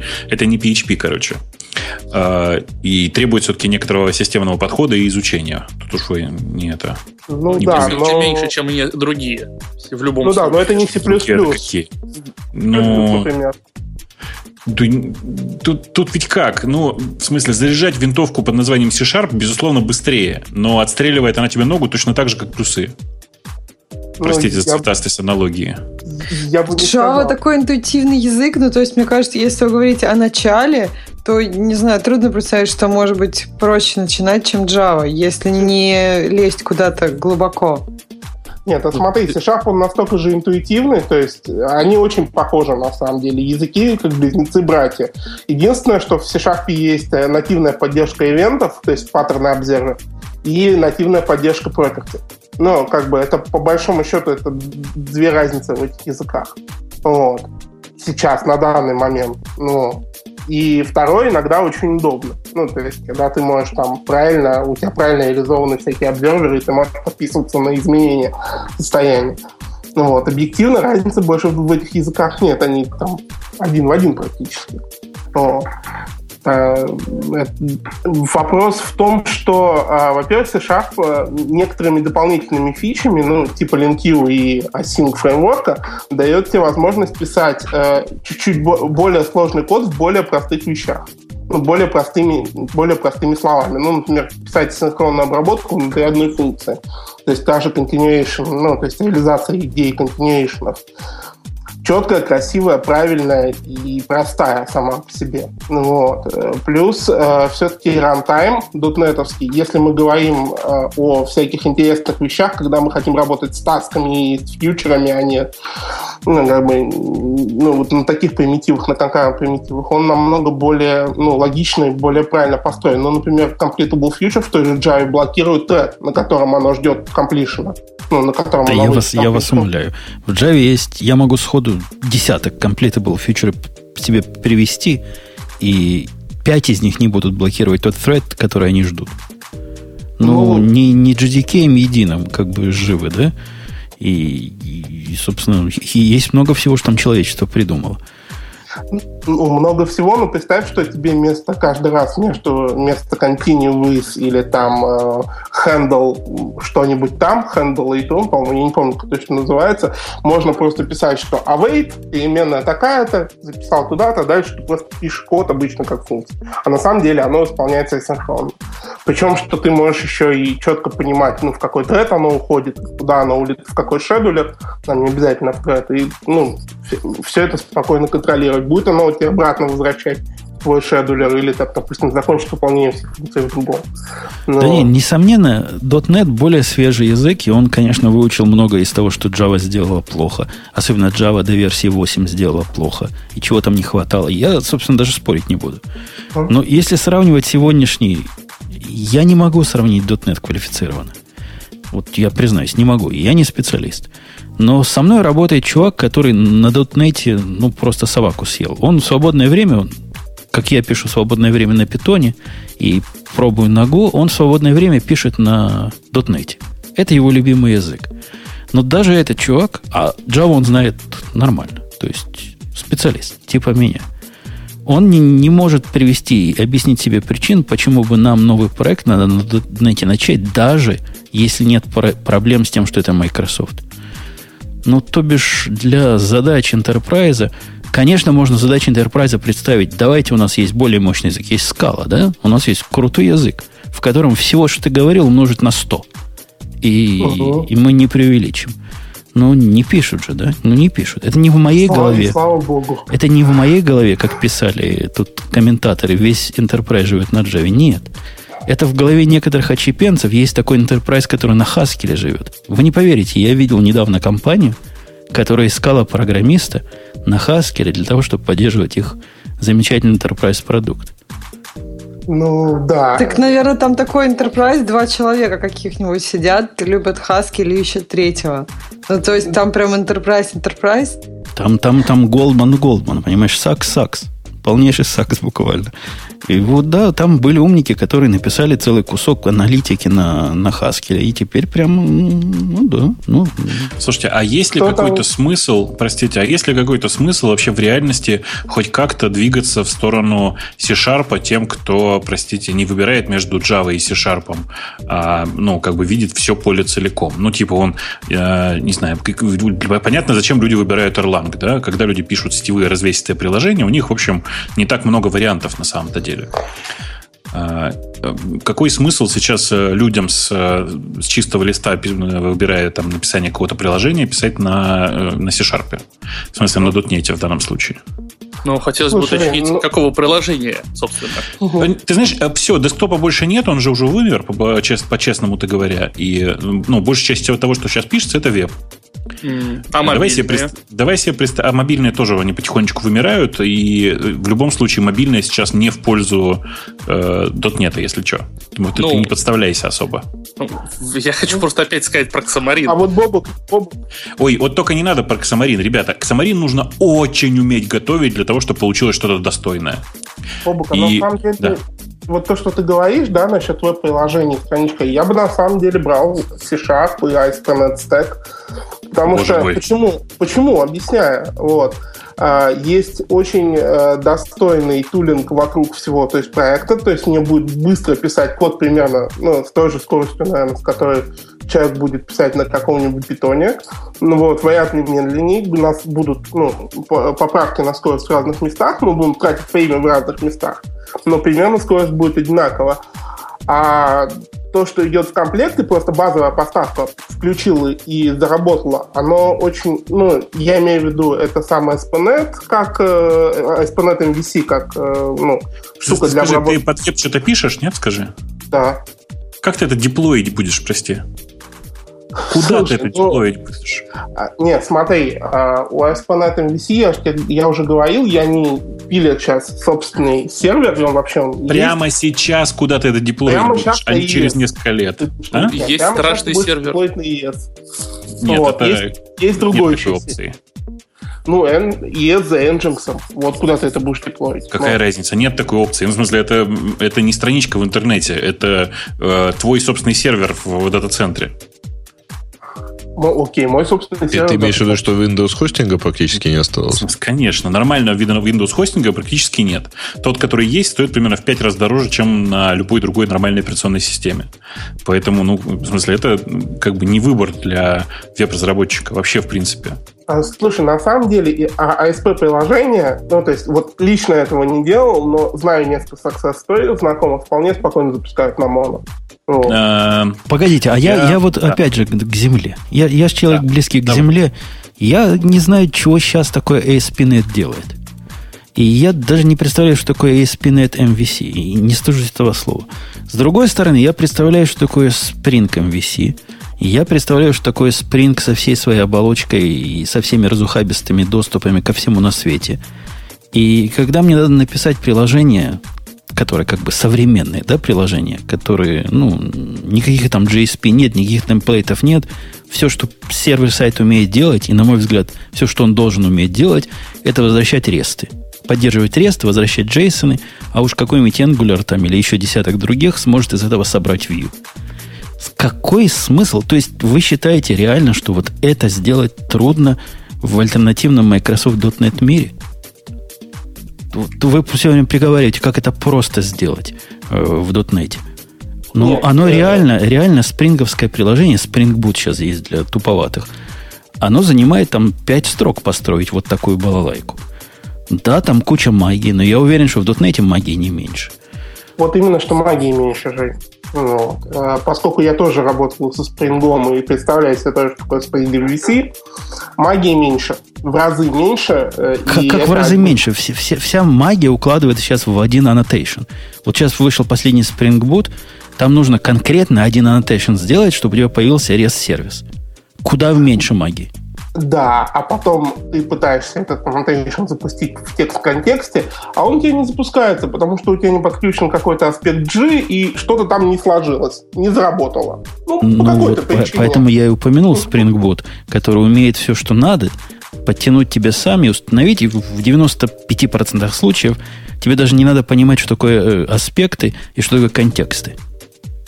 Вот. э, Смотри, э, да, но вот не знаю, мой опыт подсказывает, что в любом проекте наступишь на свои 5%. В любом проекте вылезет какая-то фигня фреймворка, то ли баг, то ли недофича, то ли там это так и задумано, но ты так, ну, изначально это понять было невозможно, и ты все равно столкнешься с черной магией. В .NET этой черной магии, в том стеке .NET этой черной магии просто намного меньше. Ну, вот. То есть обычно библиотеки очень в 90% случаев делают то, что ты от них ожидаешь. Не больше и не меньше. Это вопрос, это, это вопрос выбора библиотек. Ну, ты хочешь библиотеку без черной магии, исключительно с белой магией? Ну, пойди на какую-нибудь библиотеку, которая... У них там есть такая недобиблиотека на Java, э, по-моему, Spark называется, которая как сенатор. То есть микробиблиотека, которая вообще там по аннотации, по-моему, еще не знает, все пишешь руками, лямдами пишешь обработчики событий, все как три копейки просто, как железная дорога прямая. Ну, пользуйся этим. Хочешь нечто, которое не магическое, но делает для тебя все само синхронно, тебе ака в руки. Ради бога. А косплеем. И делай, делай себе. Хочешь не магическое, но работающее синхронно, нормально и с нормальным синтаксисом, э, бери Erlang и не парься. Как сделали наши э, дополнительные, так давай скажем, спонсоры, ребята из Kato им, напомню, которые прекрасно с этим, прекрасно справились. По крайней мере, единственное падение, которое мы видели, было связано не с ними, напомню, на всякий случай. Вообще, э, ну, а? Э, я уже, Бобук, думал, что ты скажешь про питон и какой-нибудь твистед. Но... Не, упаси боже, что ты? Не, ну... Они ну, у нас пока не рекламируются. Давай, это знаешь, это как это признаться, что я люблю твистед в прямом эфире, это все равно, что громко заявить о своем отношении к... Э, как это? Я горд э, тому, что могу программировать на твистед. Ну, это же, ну, как бы не совсем так. Ну, то есть я не такой большой фанат. Кроме всего прочего, у питона, напомню, есть в 3.4 прекрасный оси Sync, который мне, в принципе, нравится гораздо больше, чем Twisted. Но это тема другой истории. Угу. Эм, напомню, что у нас, правда, есть еще один спонсор, Женя. Да. Ты есть, вообще как бы почему-то, почему-то забываешь все время про наших... Е- э, давай, давай, давай, давай вспомним, но подведем точку. Я хочу Куда? поблагодарить гостей, которые пришли и попытались защитить. Нет уж, подожди, ты, подожди давай сначала у гостей Слушай, спросим. а вот если они пришли, они же не, не из PHP. То есть пришли. не гнать их пока, я уж собрался их а, выгнать. Я хотел спросить, а что если бы оно было на, на, на нете написано, чтобы изменилось? Как бы, ну, было бы было бы хуже. Не выдержала про радиоти эффекта, зуб даю. Да ладно, все бы выдержало. Да ладно, Stack Overflow радиоти эффект вполне нормально выдерживает. Угу. Вот, кстати, между прочим, кстати, это нифига не так, если что. В смысле? А, в смысле я, я знаю, как устроена архитектура Stack Overflow и знаю, как, как его завалить э, с помощью одного радиоти. Легко. Э, так же, как ну, просто у Stack Overflow довольно специфическая архитектура. И если всех вести на один конкретный вопрос и вести так, как их ведет радиот, то есть когда 2000 человек одновременно практически в течение одной секунды заходят на один и тот же URL, половина из них получит не пятисотки, но превышено ожидание запроса. Так что все в порядке. Это Stack Overflow плохой пример. Они как раз, они большие молодцы во, во многом другом, но с архитектурой у них все не так хорошо, как кажется. Бобук, а у меня вот насчет тебе вопрос насчет КТМ. А ты действительно считаешь, что вот язык, на котором построен такой сервис, он что-то значит? Ну, что он действительно Знаешь, что-то э, значит. Да, но только в обратную сторону. Сейчас объясню. Дело в том, что э, этот сервис, мне кажется, типичным, типичным сервисом, который написан э, вследствие экспериментов, давай скажем так. Э, и довольно часто новый, новый сервис, новый технологический сервис появляется вследствие того, что какие-то технари сели разбираться в каком-то очередном интересном э, инструменте. Например, я напомню на всякий случай, Twitter появился вследствие того, что технари, э, которые раньше занимались проектом аудио, решили написать маленький сервис, который позволяет отправлять групповые смс друг другу. Ничего другого они не делали. Они просто тренировались с смс-ками работать. И это как раз хороший показатель для меня того, что, ну, да, ребята разбирались с интересной технологией, в результате получился новый сервис. Э, та же фигня, мне кажется, и с Като. Ну, очевидно, что ребята сели разбираться с, с Erlang, э, решали какие-то свои небольшие задачи, а вследствие получился этот сервис. Получился ли бы он, если бы они писали на .NET? Да нет, конечно. Они все спокойно сидели и писали в своих э, банкоматах какой-нибудь код, и все было бы хорошо. Ну, наверное, тут я даже с тобой соглашусь, что тут дело, дело было не в бобине, а немножко в другом. Ну, конечно. Вот. Ну, в смысле... С, да. с другой стороны, мне кажется, если ты хочешь склонировать этот сервис, мне вот кажется, что Женя вполне может его там склонировать за энное количество времени, хоть на .NET, хоть на Python, хоть на Java. Ну, в общем-то, как мы все остальные понимаем. Хоть на PHP. Угу. Знаешь, ну, тут PHP прелесть, прелесть ситуации. Вот это, это очень частая ситуация, на которую мне приходится часто рассказывать людям, что, дорогие друзья, не забывайте, пожалуйста, что чтобы склонировать какой-то сервис, нужно склонировать не только то, как он выглядит снаружи, но, то, но еще и то, что есть внутри и недоступно с первого взгляда. А, а там есть много всяких скрытых возможностей, в частности, там средства для администрирования всего этого хозяйства, которые, безусловно, не так легко склонировать. Ну, просто сервис-то обрастал этим долго всем хозяйством. Поэтому, э, ну, как бы не ведитесь на первый взгляд. При этом, конечно же, его можно хоть на ассемблере переписать, и чисто теоретически все будет работать. Вопрос в том, сколько времени это займет. Ну, я, я бы не взялся на ассемблере его переписывать. Ну, это, а я бы взялся, все зависит от количества денег, которые предложат. И количество времени, И которое на это дадут. Да. Слушай, Бобук, я даже за, количество- за бесконечное количество денег не взялся бы, слишком времени жалко. Слушай, да come on. Если бесконечное количество денег, бесконечное количество времени, то я бы взялся, взял бы деньги и ничего бы не делал. Я даже не так. Я взял бы задача 50% интересная. предоплату. При условии бесконечной оплаты я взял бы 50% предоплату и ничего бы не делал. Ты, ты, ты жулик просто. Я думал, Да, такие так жулики нечестно. только в Java мире существуют, которые нанимают вместо себя работать индейцев. В смысле, Женя, ж- ж- ж- жулик? У нас вся страна, как это, не то, что у нас. У нас с тобой, как это, есть возможность уехать в страну, которая вся целиком такая. Ты че? Ну, не знаю, не знаю. Ладно, дорогие гости, спасибо, что пришли. Смогли, как смогли, так защитили. Ну, в общем, меня вы оба не убедили. Бобука, похоже, тоже. Но, возможно, часть нашей аудитории после вашего ладно. выступления пойдет прям бегом на .NET. Мне я с кажется, самого что- начала был довольно оптимистичен к происходящему, если что. Не, мне кажется, если ты уже знаешь .NET, у тебя есть большой опыт, и, в принципе, ты можешь это попробовать. Если ты хочешь сделать это кроссплатформенно, ты можешь попробовать и посмотреть, что из этого выйдет. Ну, например, вот для мобильных, насколько я понимаю, люди пишут там на моно под iOS, когда они уже знают .NET, у них с этим все хорошо, для них это быстро и естественно, и вот они хотят сделать iOS-приложение. Изучать Не-не. Новые технологии ты- это долго. Ты на самом деле недо, недооценишь. Ты просто думаешь, что моно в мобильном мире это в первую очередь Xamarin. А это на самом деле не так. Моно в мобильном мире это в первую очередь Unity. На, нем, на моно написано, на .NET написано, фу, не так, на C-Sharp написано огромное количество игр, которые Ну, большое кроссплатформенные количество для игр, всего. да. Да. Но заметь, игры, большинство игр, которые стало популярными, которые там топы App Store, они все-таки нативные. То есть есть часть игр, но они ну, больше такие, как сказать, то есть ты- проходящие какие-то игры, то есть на которых просто там переносят идею откуда-нибудь из каких-нибудь социальных, например, платформ, просто игра на какое-то время, потом она уходит никуда. То есть такие больше игры. То есть игры, которые стали популярными, они в основном все написаны на... Ну, есть исключения. Ксюш, ты, ты, ведь, ты ведь играми практически не увлекаешься, да? Я правильно понимаю? Ну, я только читаю про них, да, я не пишу игры. Ну, в смысле, я не про это. В смысле, что ты в них и не играешь даже практически. Я правильно понимаю? Ну, просто, есть э, такое, ради, да. ради, есть. ты- ради интереса, просто если тебе будет действительно интересно, ты сходи, зайди на сайт Unity 3D и посмотри, у них есть такой раздел, называется Showcase, если я правильно помню. Посмотри там на список игр, которые там, э, собственно Я говоря, понимаю, какие, что очень много игр сделано. Я смотрела игры на Unity. Ты уже, не ну, то есть при хорошем использовании технологий ты не отличишь. Ты это имеешь в виду? Да, не, на я к тому, не что есть скажешь. много топовых игр, прямо совсем топовых, которые долго висели в топах, которые написаны на Unity. И Unity сейчас, наверное, один из самых передовых э, средств для разработки игр, по крайней мере, из тех, которые э, не стоят 100 тысяч миллионов денег сразу. Э, Поэтому, конечно же, Я в этом сказала, месте... что из, таки- из таких правил есть исключения. Ну, вообще, если ты посмотришь на игры, которые есть одновременно под iOS платформой и под Android, да, а- они будут написаны на, на чем-то переносимом. Тут вопросов нет, потому что часто, да, люди хотят хватить обе платформы, собрать со- с обеих платформ денег, и это логично. То есть, а если игра эксклюзивная для iOS, она будет почти всегда написана на нативных технологиях. Ну, не знаю. Я, я, если честно, не вижу смысла особенного. Просто реально не, ну, именно не вижу смысла.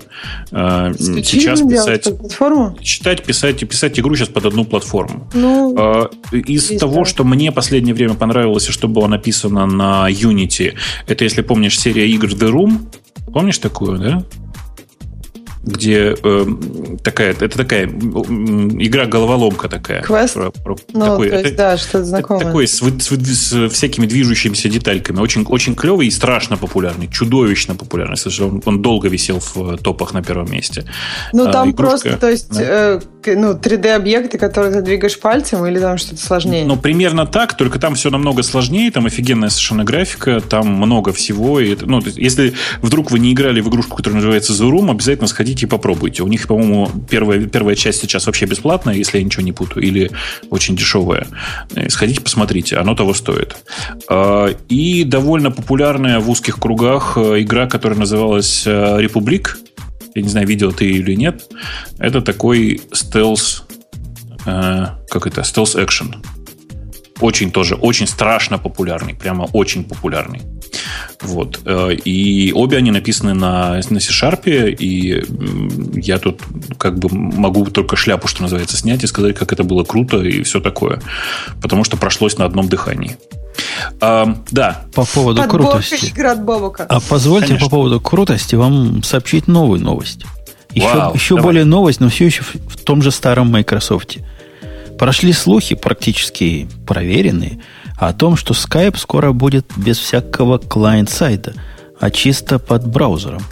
Чисто WebRTC, все дела. И это будет же прекрасно. В смысле, а почему будет? Ты тебе не дали доступ к бете, да? А, они, сказано, там дают очень маленькому количеству очень избранных чуваков. Я, видимо, не А, такой. Я, видимо, очень избранный, потому что я, в смысле, я, да, я могу это сделать. А надо для Э, этого лотерейный билет купить? Не знаю, мне просто прислали ссылку. О, ты крутой. Ну как, хорошо работает. Она странно работает, ну, в смысле, реально странно. А видео как работает? Я не пробовал видео, потому что мне было не с кем. Э, Тут надо сделать скилл, скидку на то, что да, оно все работает на WebRTC. Я просто про WebRTC, там с видео... А, ну как раз по идее, да, должно быть хорошо. Смотрите, смотрите, там сейчас вот какая история. Они прямо сейчас дают, э, в смысле, прямо сейчас, э, как это, маленькое уточнение. То, что они дают сейчас попробовать и потрогать руками, оно, конечно, может быть на WebRTC, но оно требует установки плагина. Плагин устанавливается без перезапуска браузера, и это как бы, видимо, все хорошо. Чего? То есть на, на моем Жонином хромбуке работать не будет? А, не знаю, почему будет. А плагин Как какой? и плагин. А в чем проблема? У тебя там хром? Он что, думаешь, плагины не понимает? Понимает прекрасно. Ну, иди знай, какой Microsoft туда плагин впилит. Ну, я думаю, что в, эм, они, как это, что они не такие дураки, и у них все получится. Не знаю, будет ли оно работать прямо сейчас на хромбуке, я не пробовал. Я вообще не очень понимаю, зачем хромбук людям. Но э, окей. Э, они обещают, что все будет работать целиком на WebRTC. Собственно говоря, в этом было основное заявление.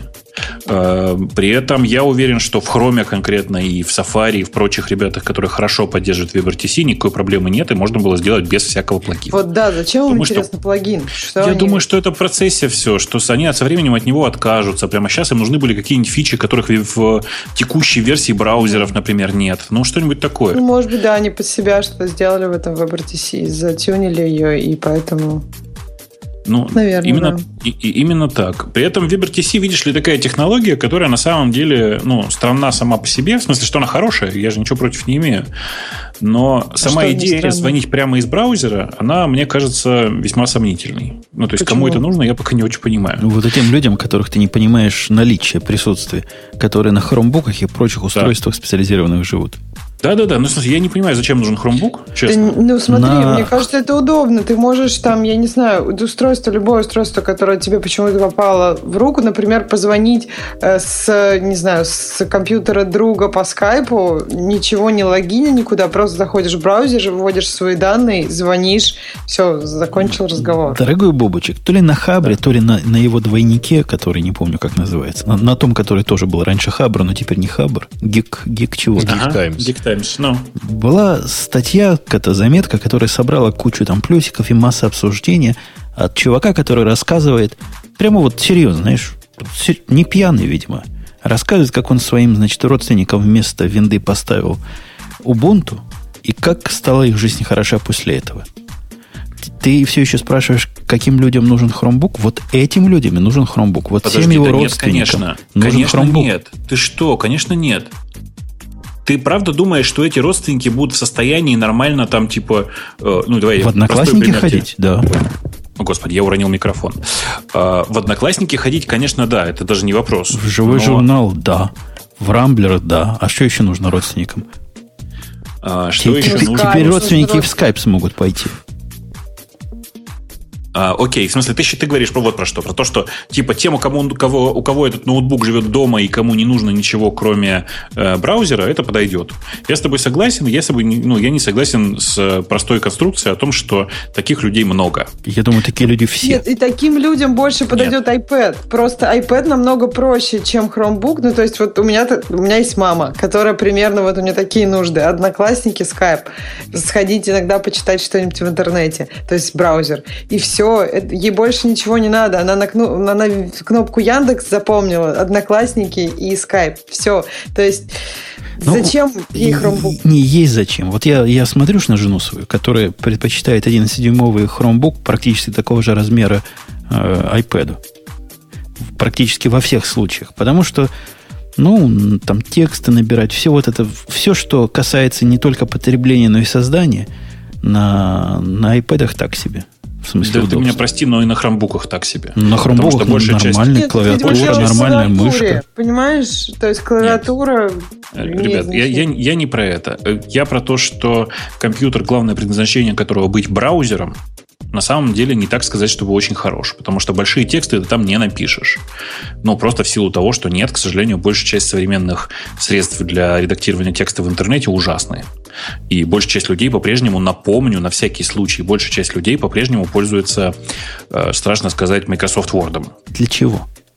Для ну, набора просто текстов. Как, Нет, каких текстов? Ребят, ребят, да. ребята, для набора домашних текстов. То есть домашние тексты, они не могут Google Docs открыть, это со всеми нет, прям не, не могут, не могут. Нет, нет, а нет. зачем вот эти домашние много тексты? раз это проверяли. Что ты делаешь, ребята, да, именно для раз. домашних текстов? Я не понимаю. Ты сейчас, ты сейчас э, с кем споришь? Ты сейчас говоришь, что им это не нужно? Я с тобой согласен. Им это не нужно, но они так делают.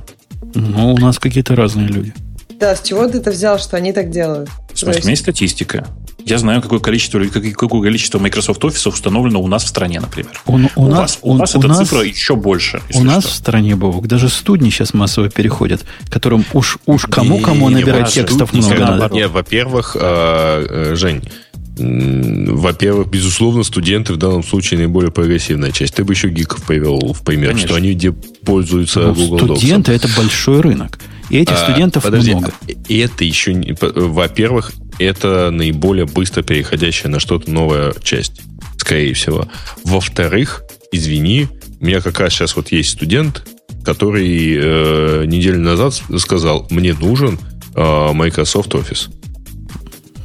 Ну, вот потому, что он ему нужен там для каких-то внутренних дел. На самом деле он знает прекрасно там про существование OpenOffice а, и, и прочего, и прочего. Но мы этого студента можем послать либо в офис, который в облаке у них есть, либо, помните, у нас был спонсор, который делает как офис, но другой.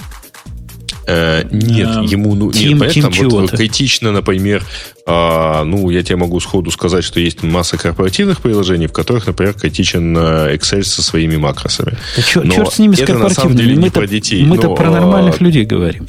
А, Жень, понимаешь, вот в чем проблема. Вот этих нормальных людей, о которых ты говоришь, на самом деле не существует. У каждого из них есть маленький кусок нужд, который не покрывается и в ближайшее время не покроется никакими чисто онлайновыми решениями. Да не вижу я таких людей вокруг себя. Вообще ну, не тебя, вижу. У тебя а вокруг ты вообще сидишь один в своем кабинете конечно. и никого не видишь. Жень. Я вокруг... Ты в офисе бываешь э, э, раз в неделю, и это офис разработки. Э, да, да ерунда какая-то. Я не про этих людей говорю. Люди, которые в офисе а, разработки люди, сидят... Короче, э, разработчики для тебя не люди, понятно. А, они вообще не категория, которую стоит упоминать в контексте хромбуков. Я говорю про нормальных людей, про родственников, про всяких дедушек, бабушек, про мам, пап, про жен, мужей. Все, все, этим, все эти этим, люди Этим я никогда Chromebook не дам в руки. Причина очень простая. То есть ты, ты им Если дашь Ubuntu, да? Ты им Ubuntu дашь? Не так. Я им дам такой ноутбук, который э, по всем характеристикам похож на то, чем пользуюсь я сам. Сейчас объясню почему. Потому что в 90% случаев, в случае, если у них что-то, если они в чем-то не могут разобраться, они будут звонить мне. Если я сам каждый день постоянно не пользуюсь хромбуком, я не в состоянии подсказать, что куда нажать и где как сделать, особенно когда мне, у меня есть 5 минут на то, чтобы ответить на их вопросы. Но ну, это, это иллюзия. На самом деле там знать-то нечего. Ну... в хромбуке нечего учить тебе, как человеку, который это поддерживает. Это его большой плюс. Ты хром когда-нибудь запускал? Э, Жень, ты когда-нибудь консультировал э, человека по телефону? Вот я тебе скажу четко. Э, что ты скажешь человеку, который сказал, я тут запустил, а мне оно что-то написало? Я тебе умоляю, говорю, у меня есть теща который это пример, в итоге это пример, уговорил кого-то подъехать и поставить, настроить ей Wi-Fi. Все же помнят. Это как раз тот самый пример крайний. Человека, которого невозможно проконсультировать по телефону. Это теща, для которой iPad слишком сложный.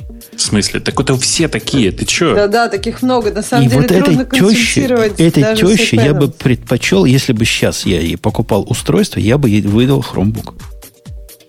Ну, это, знаешь, давай сделаем так. Ну, как это время рассудит. Давай ты и выдашь Chromebook, а мы потом посмеемся все вместе, хорошо? Я просто... У меня есть грустный опыт по этому поводу. Видимо, ты, тебе его пока еще недостаточно. То Давай ты, ты, ты реально выдашь. считаешь, что iPad проще, да, для нормальных iPad людей? проще. Есть простая причина. iPad – это стабильная платформа, у которой отключаешь апгрейды, и она после этого не ломается. Понимаешь? От чего ломается в Ой, там хромбуках? кнопок меньше, Chromebook? там Да ты что? меньше.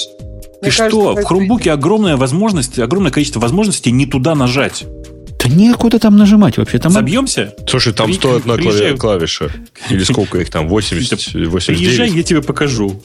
Окей, окей. Я теще не давал еще хромбук, но когда приедет, я и выдам. Договорились. Посмотрим на результат. Может, не придется больше мальчика посылать. Мне кажется, Ну-ну. у тебя просто жена уже достаточно experienced, понимаешь? У нее был раньше ноутбук, поэтому ей с хромбуком, наверное, проще. Просто Да м- меня вот, проще. когда У маму нее муж support- под боком. М- да, чего подойти и маму сказать, по телефону, она мне говорит, что ее iPad делает такое, что я не могу понять, как он это делает. Или, например, там из скайпа ей нужно сохранить фоточку или отправить мне фоточку в скайп на iPad. Это не так просто объяснить. Даже если у тебя, например, твой iPad на английском, а ее на русском, даже вот, вот тут уже возникает. То есть я просто делаю все то же самое сама и говорю ей, и ну, то есть даже примерно похожее там, я перевожу английские слова, она говорит, нет, я такого не вижу. Но что-то похожее видишь? Нет, ничего похожего нет. Не, Ну, то есть- самое худшее, Ксюша, когда они выводы делают. Например, моя теща делает выводы. Она говорит, мой iPad переполнился, поэтому я не могу зайти в Одноклассники. Что такое хорошо. Переполнился? Это когда он пишет, что в iCloud места больше нет. Да, я так и подумала, что это когда кто-то место... Как это связано с Одноклассниками? В Ну, он же общем, переполнился, он вот да. полный. причем Надо слить с этим Я тебе совсем... могу сказать, какой мне вот чаще всего задают вопрос, когда вот что-то происходит. Ой, а что это мне написала? Так она, Да-да-да, она- у меня тут что-то написала. она с вот. этим всем... Что-то Ну, и- написала, э, да. или, ой, а что это он мне ответил? Так кто же его знает, я ж по телефону. Ну, вот, Ну, потом И просишь прочитать, и нормально. а, а тут это все, это нормально, да, но тут это все происходит на системе, которую ты сам не знаешь. Нет, ну когда тебе читают, ты пытаешься представить это и что думаешь, что бы ты сделал в этом случае, и понимаешь. Ну, то есть на iCloud закончилось место, ты там говоришь, выключи iCloud нафиг, он тебе не нужен. Я, я не Мне- понимаю, зачем бабушкам надо осваивать Ubuntu. Я серьезно не понимаю. Не-не-не, зачем упаси вообще им Боже. это надо ставить? Еще раз, неважно, не надо ничего осваивать. С точки зрения использования эм, просто браузера, он ничем не отличается от Chromebook, напомню, на всякий случай. Там отличие одно. Тебе говорят, что после запуска системы нужно вот здесь кнопочку нажать, А которая запустит браузер. Ну, это в случае, если у него сам, сам сразу не запускается. Что запуск должен Вот, быть. я и говорю, просто Ubuntu это излишняя сущность. То есть, ну, это, да, можно и Ubuntu поставить. Можно и винду поставить и зашить туда, чтобы браузер сразу запускался, но вопрос, зачем это надо делать, когда есть уже такая Еще система? раз. Потому что он сам пользуется Ubuntu, и в случае, если что сломается, он знает, как по телефону быстро рассказать, что сделать. Причина только одна, на самом деле. Мне кажется, это высосанная из пальца причина человека, который никогда в жизни хромбука не видел, как ты, Бобук. Я, конечно же, во-первых, Chromebook не только что видел, я с ним за ним две недели проработал. Причем я могу вам сказать, что рассказы о том, что Chromebook с ретиной экраном это типа очень-очень круто, это вранье и провокация, потому что выяснилось, что, эм, как бы это аккуратно сказать, этот ретина экран на самом деле не успевает перерисовываться в браузере. Но это, это как бы отдельная история, возможно, для после шоу. Но а ты мне напоминаешь сейчас про рассказ, э, как это разговор с людьми примерно год назад про Google Glass. Люди, которые никогда в своей жизни не пробовали э, что-то делать под Google Glass и с ним работать, рассказывали мне, что это гениальная платформа, которая ждет бешеный успех. А я всем рассказывал, что, ребята, ну, как бы в таком виде успеха не будет никогда. И, ну, как бы, аккуратно это сказать. Мгм. И сейчас И мы видим, кто был прав. прав? Вот-вот. И сейчас мы видим, кто был прав. То есть, к сожалению, жизнь такая, что сложные такие продукты, особенно нишевые продукты, такие, такие как жизнь Chrome, такая. да, они, к сожалению, не, ну, не живучие. Не живучие, потому что нишевые. То есть в- это не та, не та ситуация, в которой э, можно жить в маленькой нише и рассчитывать на то, что ты там будешь успешен. Либо ты завоевываешь весь нафиг рынок, либо ты дохнешь. А я практически уверен, что будущее как раз, как раз, как раз за, за хромбуками для людей простых. Я надеюсь, что на самом деле будущее за, во-первых, планшетами, потому что простому человеку не нужно ничего набирать, забудьте. У тебя жена просто непростой человек, который зачем-то Мне тоже кажется, у тебя жена очень генерит контент. У меня, например, мама очень длинные посты в Одноклассниках очень быстро набирает на iPad. То есть, может, Аж конечно, фигня. если ей сейчас показать клавиатуру, она будет еще быстрее это делать. Хотя вот, кстати, она на работе тоже очень много работала за клавиатурой, но при этом для iPad она, ну, то есть ей удобно и на iPad. Ладно, я, я лично нежно люблю iPad, считаю, что я считал, что они правильный путь, но, как показала моя практика, это слишком сложно для... пр- Даже это слишком сложно для простых людей, несмотря на то, что там нет клавиатуры. Слишком много Слушай, возможностей выбора. Ну, Ты подожди к просто этому- теще не давал. Chromebook, извини. Подойди к этому с другой стороны. Жизнь боль вообще. Пусть мучается. Да. У нас есть, кстати, о боли. Вот прямо боль-боль. Э, Мы политику трогаем в нашем подкасте, можно? Ну, трогай, кто мешает. Американ- американскую политику. Президент Обама тут выступил по поводу сетевой, как нет, нейтралити, по-вашему, сетевой, Нет, что? нет. нейтралити, так и- ну, так, так и слушай, скажи на нейтралити, тебя все поймут. Тут сильно выступил, Все, все, кому это интересно, знают, что это такое. Вот. Реально знает. А вы видели ролик, где порноактрисы объясняют это для простых людей, что это такое? Нет. Не, не видел? расскажи. Как ты, Бобук, мог упустить? Перескажи в двух словах. Три девчонки. Одна страшная-страшная, как, как атомная война. Одна ничего. Ну, там белая, черная и... Не, в смысле, не черная, а Азиатка. брюнетка. Блондинка, брюнетка и рыжая. Втроем Третья. показывают на себе, что такое нет нейтралити. И говорят, вот, мол, если вы, значит, не пойдете за нашим замечательным любимым президентом, который такой секси, такой секси, то чего будет? У вас будет все медленно в порно. Потому что интернет будут злые, значит, провайдеры резать. И вы вот только оно медленно стало. И сможет порно смотреть только богатые, потому что им надо будет за порно отдельно платить. И все это они показывают, значит, какое место ты не увидишь, какое ты увидишь, и что будет медленно. Ну, что-нибудь- ты поищи, Боб, как Все это А ты напоминает потом старый анекдот в про долго ли умеючи, да? Да. порно нет нейтралити. Я думаю, вот так. Нет, не... Сейчас поищем и выдадим всем. Нет нейтралити explained by Pornstar. Да, вот она ссылочка.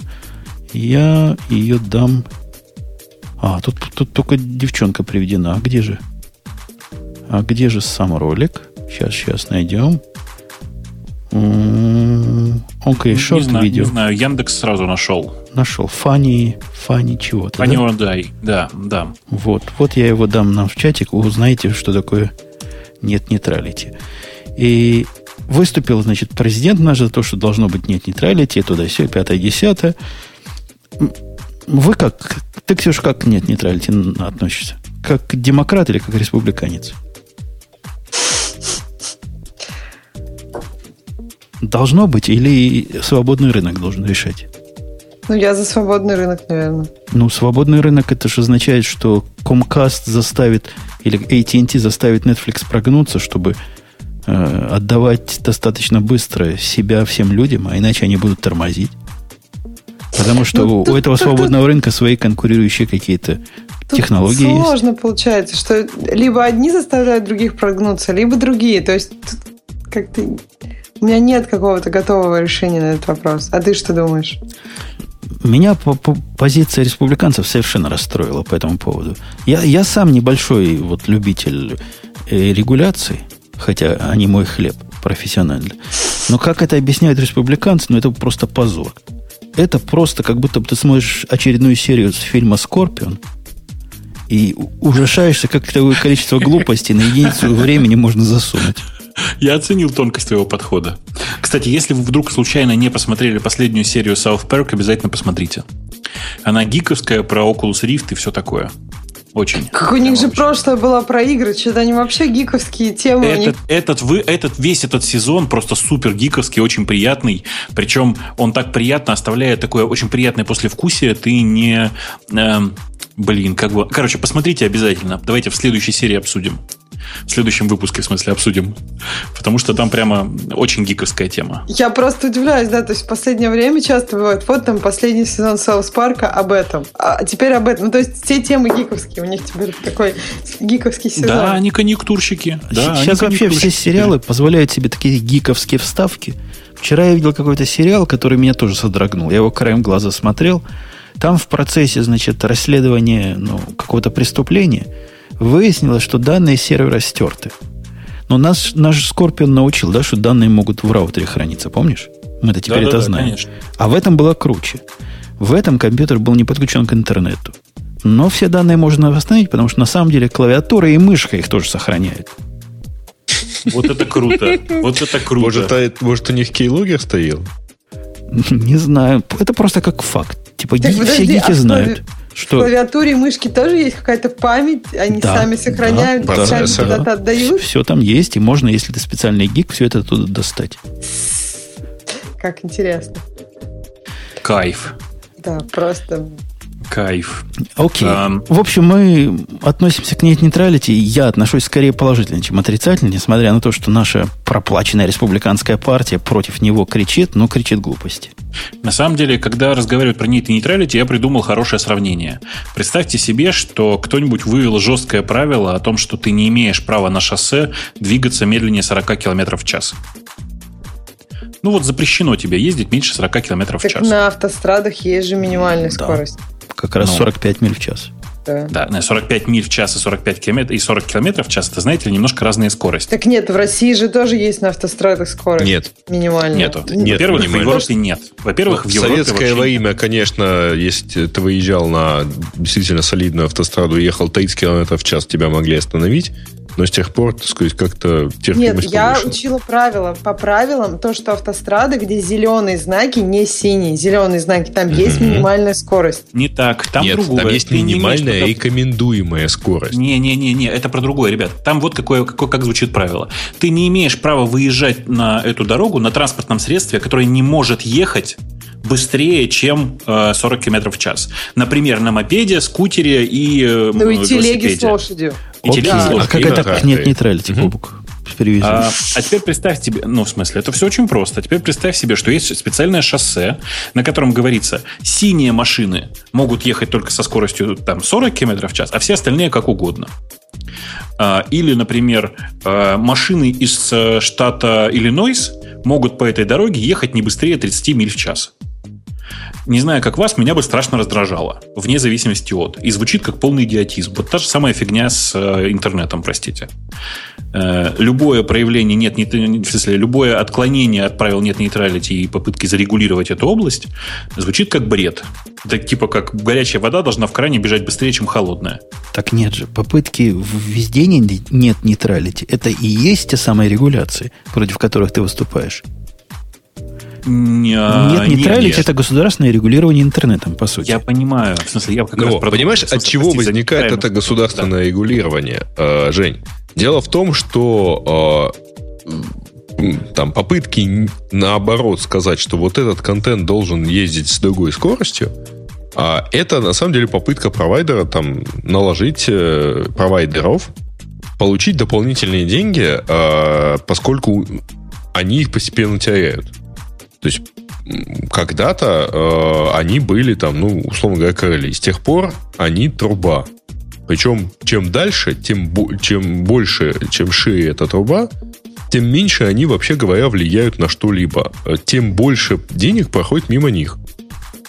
Ну, потому что... Ну, ну, ну, А, ну, ну. А результат ну. ты понимаешь какой? Результат очень простой, мы уже видим результат. Ну. AT&T заявила, что они файбер прокладывать не будут в рамках этого закона, потому что они рассчитывали, что файбер проложит для скоростных разных э, провайдеров, типа Netflix и с компанией, договорятся с ними о специальной цене, договорятся с ними о особом трафике. И таким образом отобьют свои расходы. Как side effect от этого мы получили бы все fiber в некоторых местах, где они прокладывают. За Теперь они сказали, ну, за большие деньги, ну, это же вопрос твой, ты хочешь, покупай, не хочешь, не покупай. Рынок решает. Теперь они сказали, нам это уже невыгодно экономически. Хорошо, регулируйте сколько хотите. Мы не можем себе это позволить, значит, мы будем и дальше на DSL сидеть.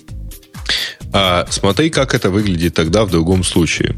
Значит, э, прокладывает тебе AT&T, например, там, или Comcast, или кто-то еще, прокладывает тебе оптику, доводит тебе, так сказать, 100 мегабит, и говорит, значит, смотри, эти 100 мегабит работают на Netflix а, и работают, например, на сам Comcast. А если ты вдруг хочешь пойти э, и посмотреть, например, YouTube, что извини, Google нам еще не заплатил, поэтому YouTube тебе доступен со скоростью 512 килобит. Ну и? А вот если Google нам заплатит, или ты нам доплатишь чего-нибудь, тогда, ну хорошо, YouTube мы тебе тоже покажем. Н- например, да? А, но при этом вот там еще чего-то мы тебе не покажем. Ну, потому что они нам еще не заплатили. И что? То есть ты И? против этого? Ты за то, чтобы у всех было медленно? Потому что у Ну, всех- всех бы- у всех равно быстро будет только при коммунизме. TNT и Comcast в итоге приведет к тому, что они тебе про- проложат эту оптику более дорогое оборудование. Просто это будет зави... это как бы будет нет контента, это будет их конкуренция друг с другом.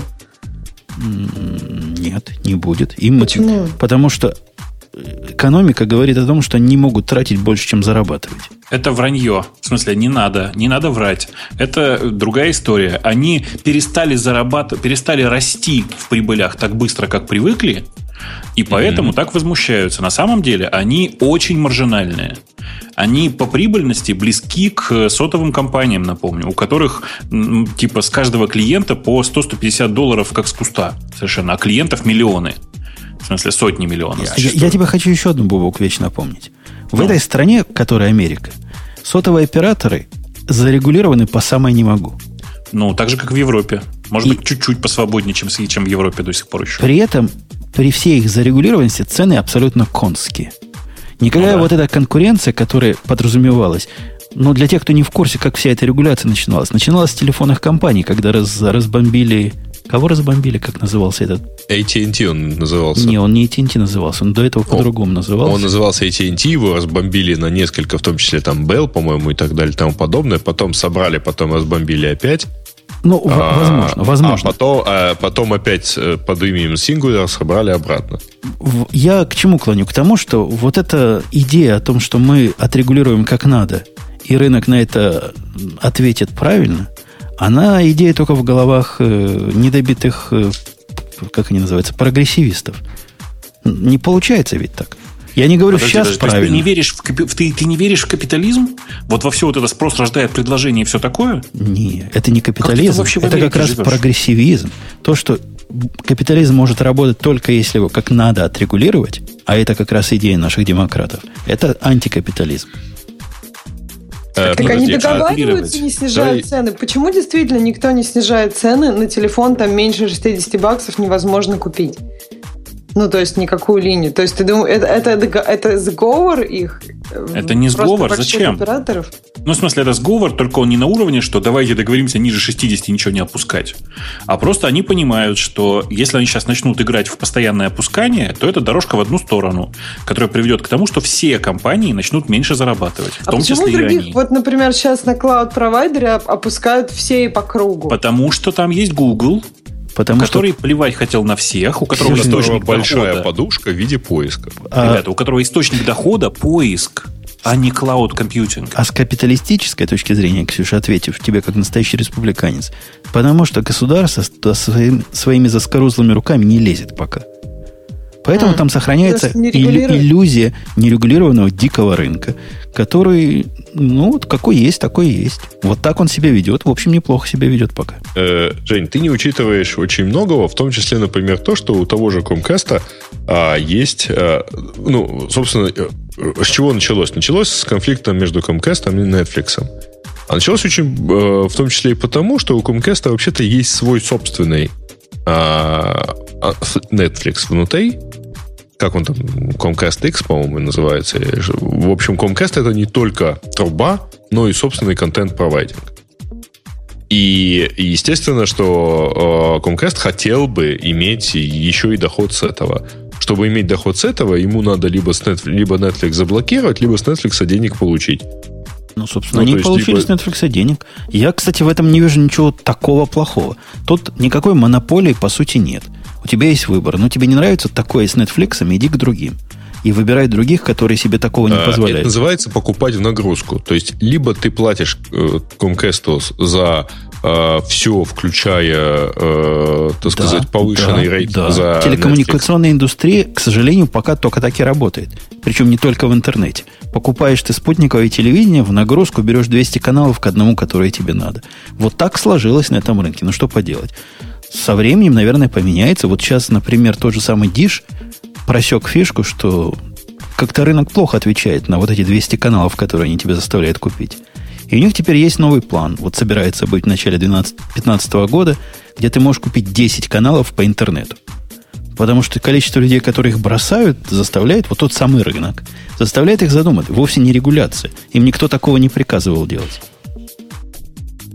В общем, я, я такой дикий рыночник. Хотя я, в Нет, принципе, ты не понимаю. дикий рыночник на самом деле, потому что это не, ну, это на самом деле не дикий рынок. Э, потому что дикий рынок это не там, где есть монополия.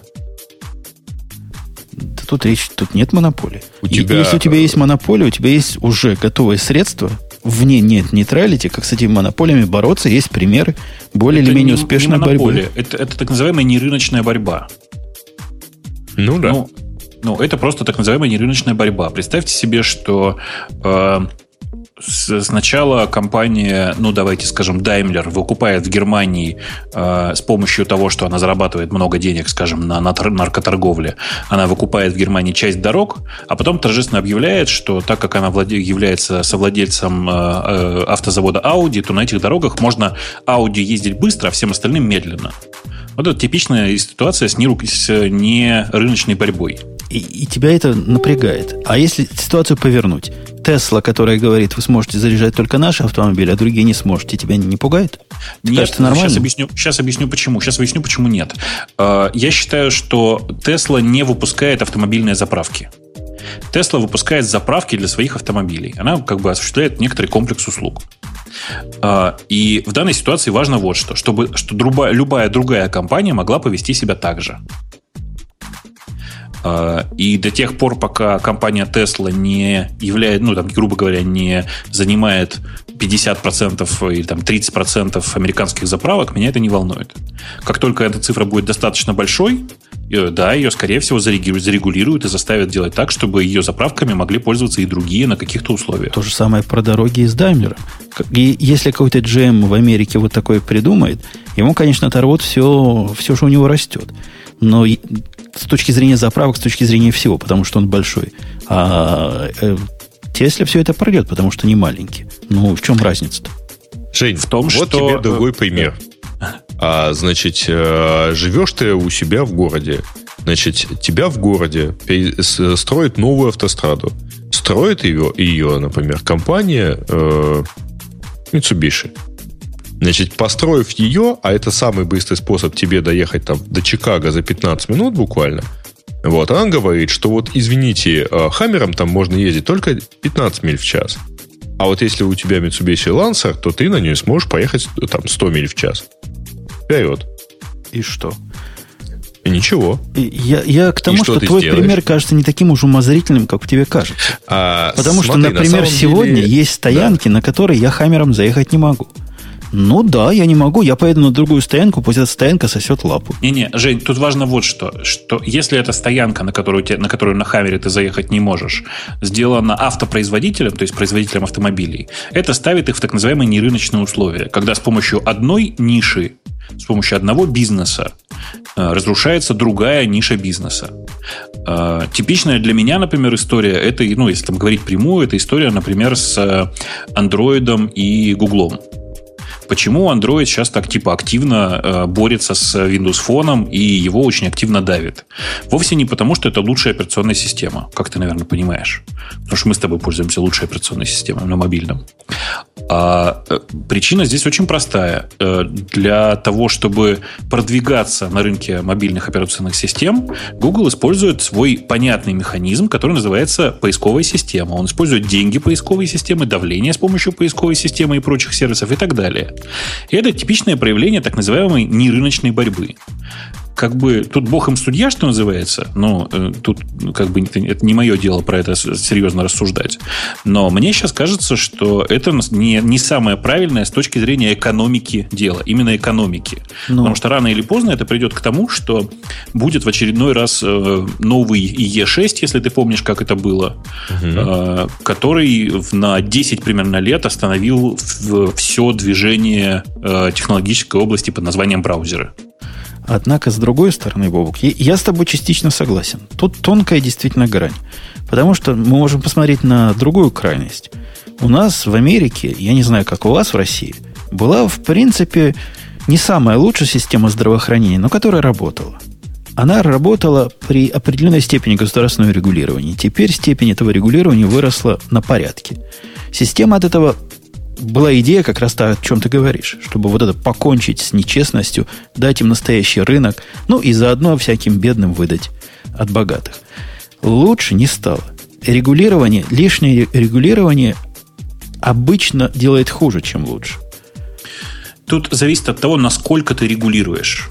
Если ты регулируешь только проявление нерыночной борьбы и не пытаешься влезть туда вглубь руками, то, конечно же, это обычно становится лучше. Мы знаем много примеров. В Европе реально много примеров того, как это работает. В случае да же и в Америке, на самом деле, Тут тоже. Грань очень я помните антитрестовское законодательство, например. Я, вот Ксюша там мы затыкаем, а она Ой, правильно не, говорит, там очень тонкая грань. Реально.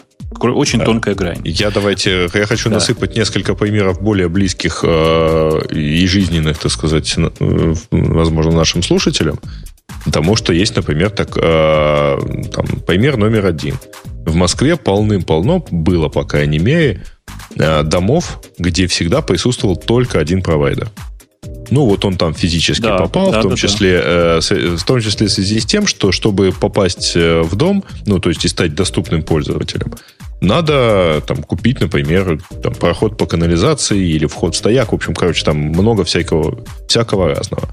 А ну и вот представьте себе, что этот провайдер, который вот он один на дом, другого никогда не появится нам в обозримом будущем, говорит, ну вот вы знаете, теперь вот мы вот, вот туда-то будем ходить так, а вот сюда-то будем ходить с такой-то скоростью.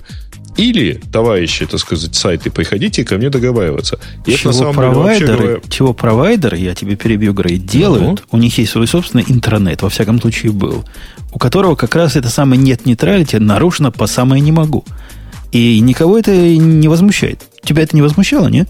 Что а... в локальные FTP-шки или куда там они ходят, где фильмы ворованные раздают, ты можешь со скоростью лана ходить, а в большой интернет со скоростью вана. Это то самое нарушение нет нейтралити. Нет, это не, это не то, то самое. Не-не-не, подожди.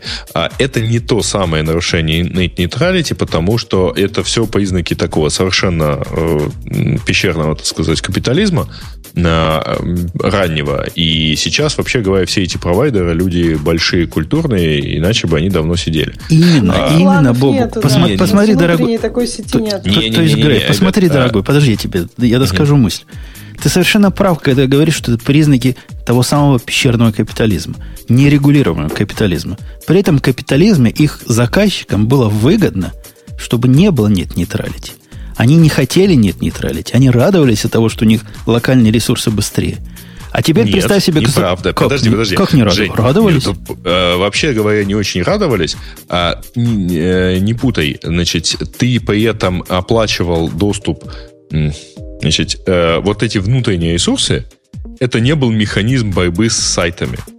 Это был механизм э, если при этом он вообще присутствовал, потому что чаще всего провайдер не заморачивался, имея монопольный доступ, это был, как правило, а, механизм борьбы между двумя а, небольшими провайдерами. То самая что конкуренция. Та самая конкуренция, не, которую мы между поддерживаем. двумя провайдерами, при этом доступ наружу был везде одинаковый. Это раз. А второй пример такой вот там нерыночного метода, да, а, в там и в России, и в Украине есть такое понятие, как канализация. Ну, точнее, вот эти самые э, каналы. Так вот, я, честно говоря, не очень знаю, кому они принадлежат, но я подозреваю, что МГТС, да, в Москве ну, э, да. оперирует этим. И МГТС сама по себе является провайдером. При этом никакой другой провайдер не может э, без взаимоотношения с владельцем канализации зайти туда и проложить свой кабель свою оптику. Ну, на это человечество Кстати, уже... поэтому пред... МГТС часто была одна. Но вот это реальная ситуация, mm-hmm. я могу сказать. То есть долгое время, а потом резко хлынули все вместе, все остальные. Ну, во многие дома. То есть такое было. На это человечество придумало разные методы, которые не связаны с борьбой с нет-нейтралити, не связаны с дополнительными регуляциями, типа специальные средства от поглощения специальные средства против монополии и так далее, и так далее. То есть против какие, этого... Подожди, какие специальные средства? Вот у тебя есть город. В городе есть система каналов. для прокладки в том числе локальных там, компьютерных сетей. Какое у тебя есть средство, если компания, которая владеет этими каналами, является в том числе сама провайдером? Это будет монопольное Что? нарушение, которое в нормальном Э, а регулированном а- а мире... регулирование монополий является, вообще говоря, примером, то есть того самого регулирования. Конечно, конечно. Я, я говорю о том, что есть такое регулирование. А Щас мы говорим о пока- щас еще одном покажу. специальном Да. для интернета. Сейчас я вам покажу чудеса регулирования. Скажите, это канал об аниме? Ну, в смысле, это все еще радио Т? Нет, Ну почему? Мы, по крайней мере, точно говорим про Т. нет. Ну, я, я- я с тобой, Бобук, согласен. Ты намекаешь на то, что надо перейти к темам наших слушателей. Конечно. Тем более, что Ксюша как раз написала, что ей нужно срочно отлучиться. отлучиться. И я думаю, что, ну, как и всяким девочкам, просто им, ну, им чаще надо, вы же знаете, отлучаться по разным надобностям. Поэтому Целых 62 темы Да. нанесли наши слушатели. Ну, на Разного самом нанесли. деле, э, на самом деле, тут вот первая большая, э, это все-таки комментарий, и первое большое обсу- обсуждение это как раз .NET, который мы, кажется, обсудили. А Firefox 10 лет, кстати, утверждает блог Mozilla. И мы сегодня тоже его упоминали, кстати. У нас даже оно в Ну, темах не- было. Не, так упоминали, а упоминали. Кто-нибудь пользу- все еще пользуется Firefox? Типа, Я подозреваю, у Гриши постоянно стоит какой-нибудь новый ночной build. Да, у меня, на- у меня стоит Night Build, и у меня стоит в качестве проверки сейчас, так я загля- я заглянул, их э, Developer Edition, этот странный такой браузер. Э, Но на самом деле Nightly Build просто прекрасен. Если вы не случайно хотите попробовать, э, как обстоят дела у Firefox, обязательно поставьте Firefox Nightly, он прямо жжет, как говорится. Я А, попробовал... э, Мне, я сейчас вспомнил, где у меня стоит Firefox. Firefox у меня стоит, стоит в винде, которая стоит в параллельсе, ну вот, которую я запускаю примерно раз в неделю. Понятно. Ну, Где- там где это практически... Ну да. Да, это там практически единственный-единственный такой. а меня заставляют Firefox пользоваться, вы не поверите. Один из наших Почему? заказчиков, типа Крутецкий такой, знаешь, заказчик, палец в рот не клади, типа половина всех денег мира считает, у них два официальных браузера, Chrome и Firefox. И требуется их оба поддерживать. Про все остальные они вообще даже не заикаются. А вот эти два просто по контракту. Посему приходится его открывать. Вторая, для чего я еще открываю Firefox для себя. Есть такой сайт Western Union. Мгм. Он не работает правильно во всем. Ну, может, он в Explorer работает, я не пробовал. Но во всем остальном он работает неправильно, кроме Firefox. Все правильно, у них поддерживающиеся, как это, они поддерживают IE и Firefox. Они просто такие, ну, только в этих браузерах живет дух, дух старой школы. Дебилы просто, я бы сказал. Ну, не- неважно. На самом деле, э, хочется поздравить чуваков из, э, из Мока, в смысле, из, и вообще из, всех, кто причастен к Mozilla. Я очень жду от них э, всех интересных вещей, которые они обещали. В частности, они обещали э, инициативу под названием Polaris, связанную с э, настоящей приватностью в сети. Ну, в смысле, я очень надеюсь, что они действительно сделают свой собственный приватный режим, и мы все наконец поймем, что же это такое. Это вообще очень крутая тема. Мне очень понравилось недавнее объявление о том, что они э, теперь э, партнерили, запартнерились с Tor, и в качестве, э, видимо, приватной части будут еще и Tor использовать. Это будет вообще супер круто. Э, ну и вообще, просто у них э, большое будущее, я считаю. Если они сейчас не избавят темп, то примерно через годика-полтора они снова начнут расти в э, доле пользователей, потому что, правда, новый Firefox хороший. И да, я тут, раз уж у нас гиковское шоу, я недавно видел чудо. Пользователи Firefox сейчас меня поймут. А, Я недавно видел Firefox, который а, после закрытия какой-то очередной э, вкладки почавкал, почавкал, но таки отдал в операционную систему память, которую до этого заюзал. Ух ты какой. Это вообще просто чудо. Громко Просто чавкал? вообще. Вот, ну, чавкал, да, там в этой машине у меня стоял жесткий диск, и это прямо было такое... Фу, э, забери свою память. А Люди, которые пишут, что Firefox тормозит, на самом деле, правда, не пробовали Nightly и не пробовали работать с большим количеством вкладок, потому что, ну да, есть всякие э, разные, разности в поведении, но Firefox, правда, действительно хорош. Если вам нужен... Разные браузеры тормозят по-разному. Да, да, Но именно так. тормозят все. Если вам нужен браузер, в котором вы будете разрабатывать, обязательно посмотрите на то, как Firefox Nightly или там Firefox Developer Edition сделано, э, сделано средство для разработчиков, потому что, ну, типа, на мой взгляд, это просто следующий уровень. Типа, когда-то скоро, наверное, в Chrome будет снова так же, но я надеюсь, что Firefox Developer Edition и все, что касается Developer Tools, в Firefox будет бежать еще быстрее. Очень клево. Тут, тут есть вообще клевая тема такая. Я на нее тоже попался, вот как, как и автор Сергей 11G, который 12 часов назад ее публиковал, который называется Don't Use MongoDB, предупреждают эксперты Oracle и SQL Server. Ты на нее не попадался, потому что он Prismatic прям выкидывал ее в топах. Не, я на нее не попадался, но я вообще такие темы не читаю, если честно. Нет, мне важно такую тему прочитать, потому что раньше было важно, когда у меня еще были споры ну, в работке. Пользовать, не пользовать, мои оппоненты могли вот такой бред привести. А тут не бред. Тут вся правда написана. Но есть маленькое, знаешь, но. Ну? 5 ноября 2011 года дата. И а самая свежая Монго, которую они обсуждают, это свежак, версия 1.6. Свежачок, понимаешь? А, ну да. Призматик решил, что сейчас, сейчас это надо выкатить и все показать. Почему не использовать Mongo 1, Mongo 1.6? Я, в принципе, даже согласен. Не пользуйтесь в 2014 году Mongo 1.6. А, вот, я вижу, да. И действительно, и ретвитов много. Это Prismatic всем под, э, подлюбил, я Помог. бы так сказал. Так а почему да. он так такую старую тему вдруг... Кто-то ее поднял наверх, а Кто-то решил, что это новая статья, ну типа мм. того. У, у них бывает mm-hmm. такое. Я, я как-то недавно вдруг большую дискуссию обнаружил про выборы президента. Даже пошел посмотреть, что же за президента мы выбираем. Оказывается, была статья 2007 года. Понятно. Слушайте, а, кстати, была замечательная тема, которую наши э, пользователи там как-то сильно не заметили. Она есть, но она там далеко внизу. Это про то, как Группон наезжал на гном. Э, это был скандал на этой неделе. Э, Группон запустил э, Point of Sale, ну, точнее, торговый терминал на, на планшетах под названием Гном. Более того, а, несмотря на то, что гномы, ну, Gnome Foundation им рассказал, что, ребят, так бы не надо, они в ответ э, э, подали в суд и там попробовали защищать, э, начали защищать типа свои права. Ну, то есть не начали так. регистрировать. Они... А у них есть похожая, а, у них есть торговая марка, они да. ее начали использовать в очень близкой э, с ID, и более того, э, на, на, начали, так сказать, подавать э, заявки на еще большее количество э, товарных категорий. Вот. На что Gnome, вот, Gnome Foundation в ответ э, развернула компанию помогите защитить и все такое прочее.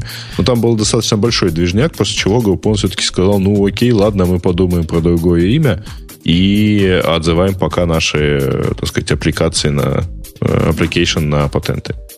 Ну да, ну в смысле, все, все закончилось хорошо. Э, на всякий случай хочу напомнить, что на самом деле у GNU Foundation и у GNU как э, сообщества, и конкретно у Столмана э, на самом деле очень хорошие адвокаты, реально очень хорошие адвокаты. И вообще GPL как лицензия на самом деле очень хорошо написана с точки зрения американского права. Многие шутят, что связано это с тем, что эм, сейчас я аккуратно скажу, что эту лицензию писал на самом деле лайф-партнер э, самого Бородатого, но на самом деле это не так, но это не важно.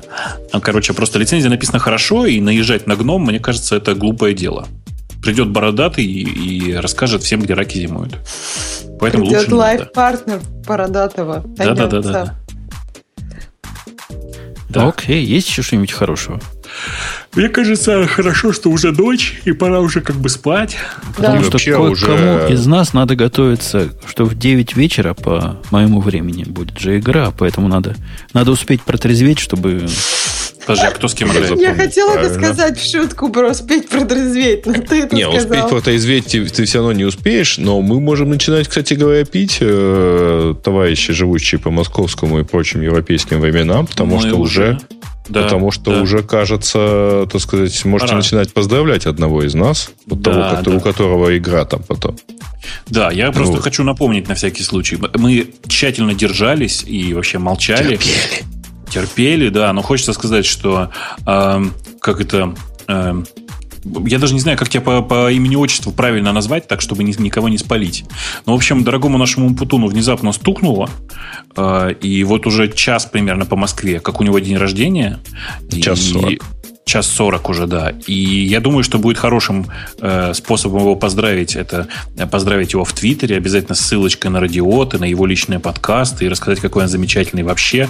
Ну и потом он все аккуратненько подошьет э, и покажет жене, что ценят, любят и все такое. А жена На там уже подарками насыплет, я думаю. Да. Уже подарок стоит, ждет, да. Вчера как раз Хамон? заехали. Какой хамон? У меня один подарок. Какой? Хотя вчера, ты знаешь, просто у нас возникла дилемма. Мы же приехали в магазин подарков. Ну, А в нем, значит, есть подарок, который я обычно покупаю за 200 долларов. А есть такой же, но следующей категории за 1600. Понимаешь? Есть Но. маленькая разница. Но там есть буквально, знаешь слово мифца, Бобук? ну да. Там есть мифца. Если два таких покупаешь, то 100 долларов скидки. Понимаешь, две бутылки коньяка по 1600 купить, чтобы 100 За долларов 200. скидки Ну получить. что, нормально, при покупке второй квартиры бейсболка впадают. Да, вот мне тоже это напомнило. Так что я остался на, на проверенном подарке. Вот он ждет. Не. Но пока мне велено его не открывать, потому что нельзя подарки заранее. Ну, после игры там три часа. Можно чуть будет подождать. Ну, мне кажется, что там уже у нас в чате поют, видишь, кричат, поздравляют. Кто-то тебя целует, вот уже я смотрю даже. Мне пришлось отключить звук на телефоне, а то он бибикает от поздравлений. Ну, правильно все. И я считаю, что это должно продолжаться весь день. Конечно, не останавливайтесь, не останавливайтесь. Да-да, продолжайте, продолжайте. Я же говорю, чем больше напишите, тем больше жена оценит. Шлите голые свои фотографии, все как положено. И, и, короче, все будет хорошо, я думаю. Ну и много долгие лета, и что там у нас положено еще. А вот Ксюша сейчас споет э, Нет, песню. я же так и знаешь, не умею петь. Ты лучше поешь. Пой. Конечно, безусловно, но ты приятнее, понимаешь? Мы все можем представить, что ты там вот это э, Happy Birthday, Mr. President и все вот эти вот дела там Нет, мы поднимающиеся не можем платья. представить. Я суровый гик. Как я могу так петь? Я оскорблю этим феминистское сообщество. Ты что, не знаешь? Сейчас нельзя суровым гиком представляться прекрасными барышнями. Иначе ты этим дискредитируешь всех остальных суровых гиков женского пола. Эм, ну хорошо, ладно, допустим. Э, Будем считать, что потом мы, мы все выключимся, а Женя тебя ставит в приватный, так сказать, на приватный песню, на приватную песню, вот. Слушай, хорошая фраза какая у нас в чатике. Гикиня в бикини. Феминистки содрогнулись. Просто заколдобились, мне кажется, гикини в бикини. Ох, Ну что, Да. на этой оптимистической ноте будем расходиться до следующей недели, которая все еще будет такой же обычная, как и сегодня была. не гиковской, да, совершенно. Не гиковская, хотя вы видите, нас это не остановило. Выпуск был сегодня процентов на 70 гиковский, процентов на 30 поли- опти- общественно-политический. Да, То есть совсем обычный выпуск. Практически обычный выпуск. Ну и напоследок, как всегда, надо послушать. Это шоу создано при поддержке Digital Ocean. Digital Ocean – провайдер доступного облачного хостинга. Всего за 55 секунд и 5 долларов в месяц вы можете создать свой облачный сервер в одном из дата-центров, расположенных в Нью-Йорке, Сан-Франциско, Амстердаме и Сингапуре, и управлять им с помощью простой, интуитивно понятной панели управления или воспользоваться мощным API. Начните прямо сейчас. Введите промокод Ти при регистрации и получите 10 долларов бонуса на аккаунт.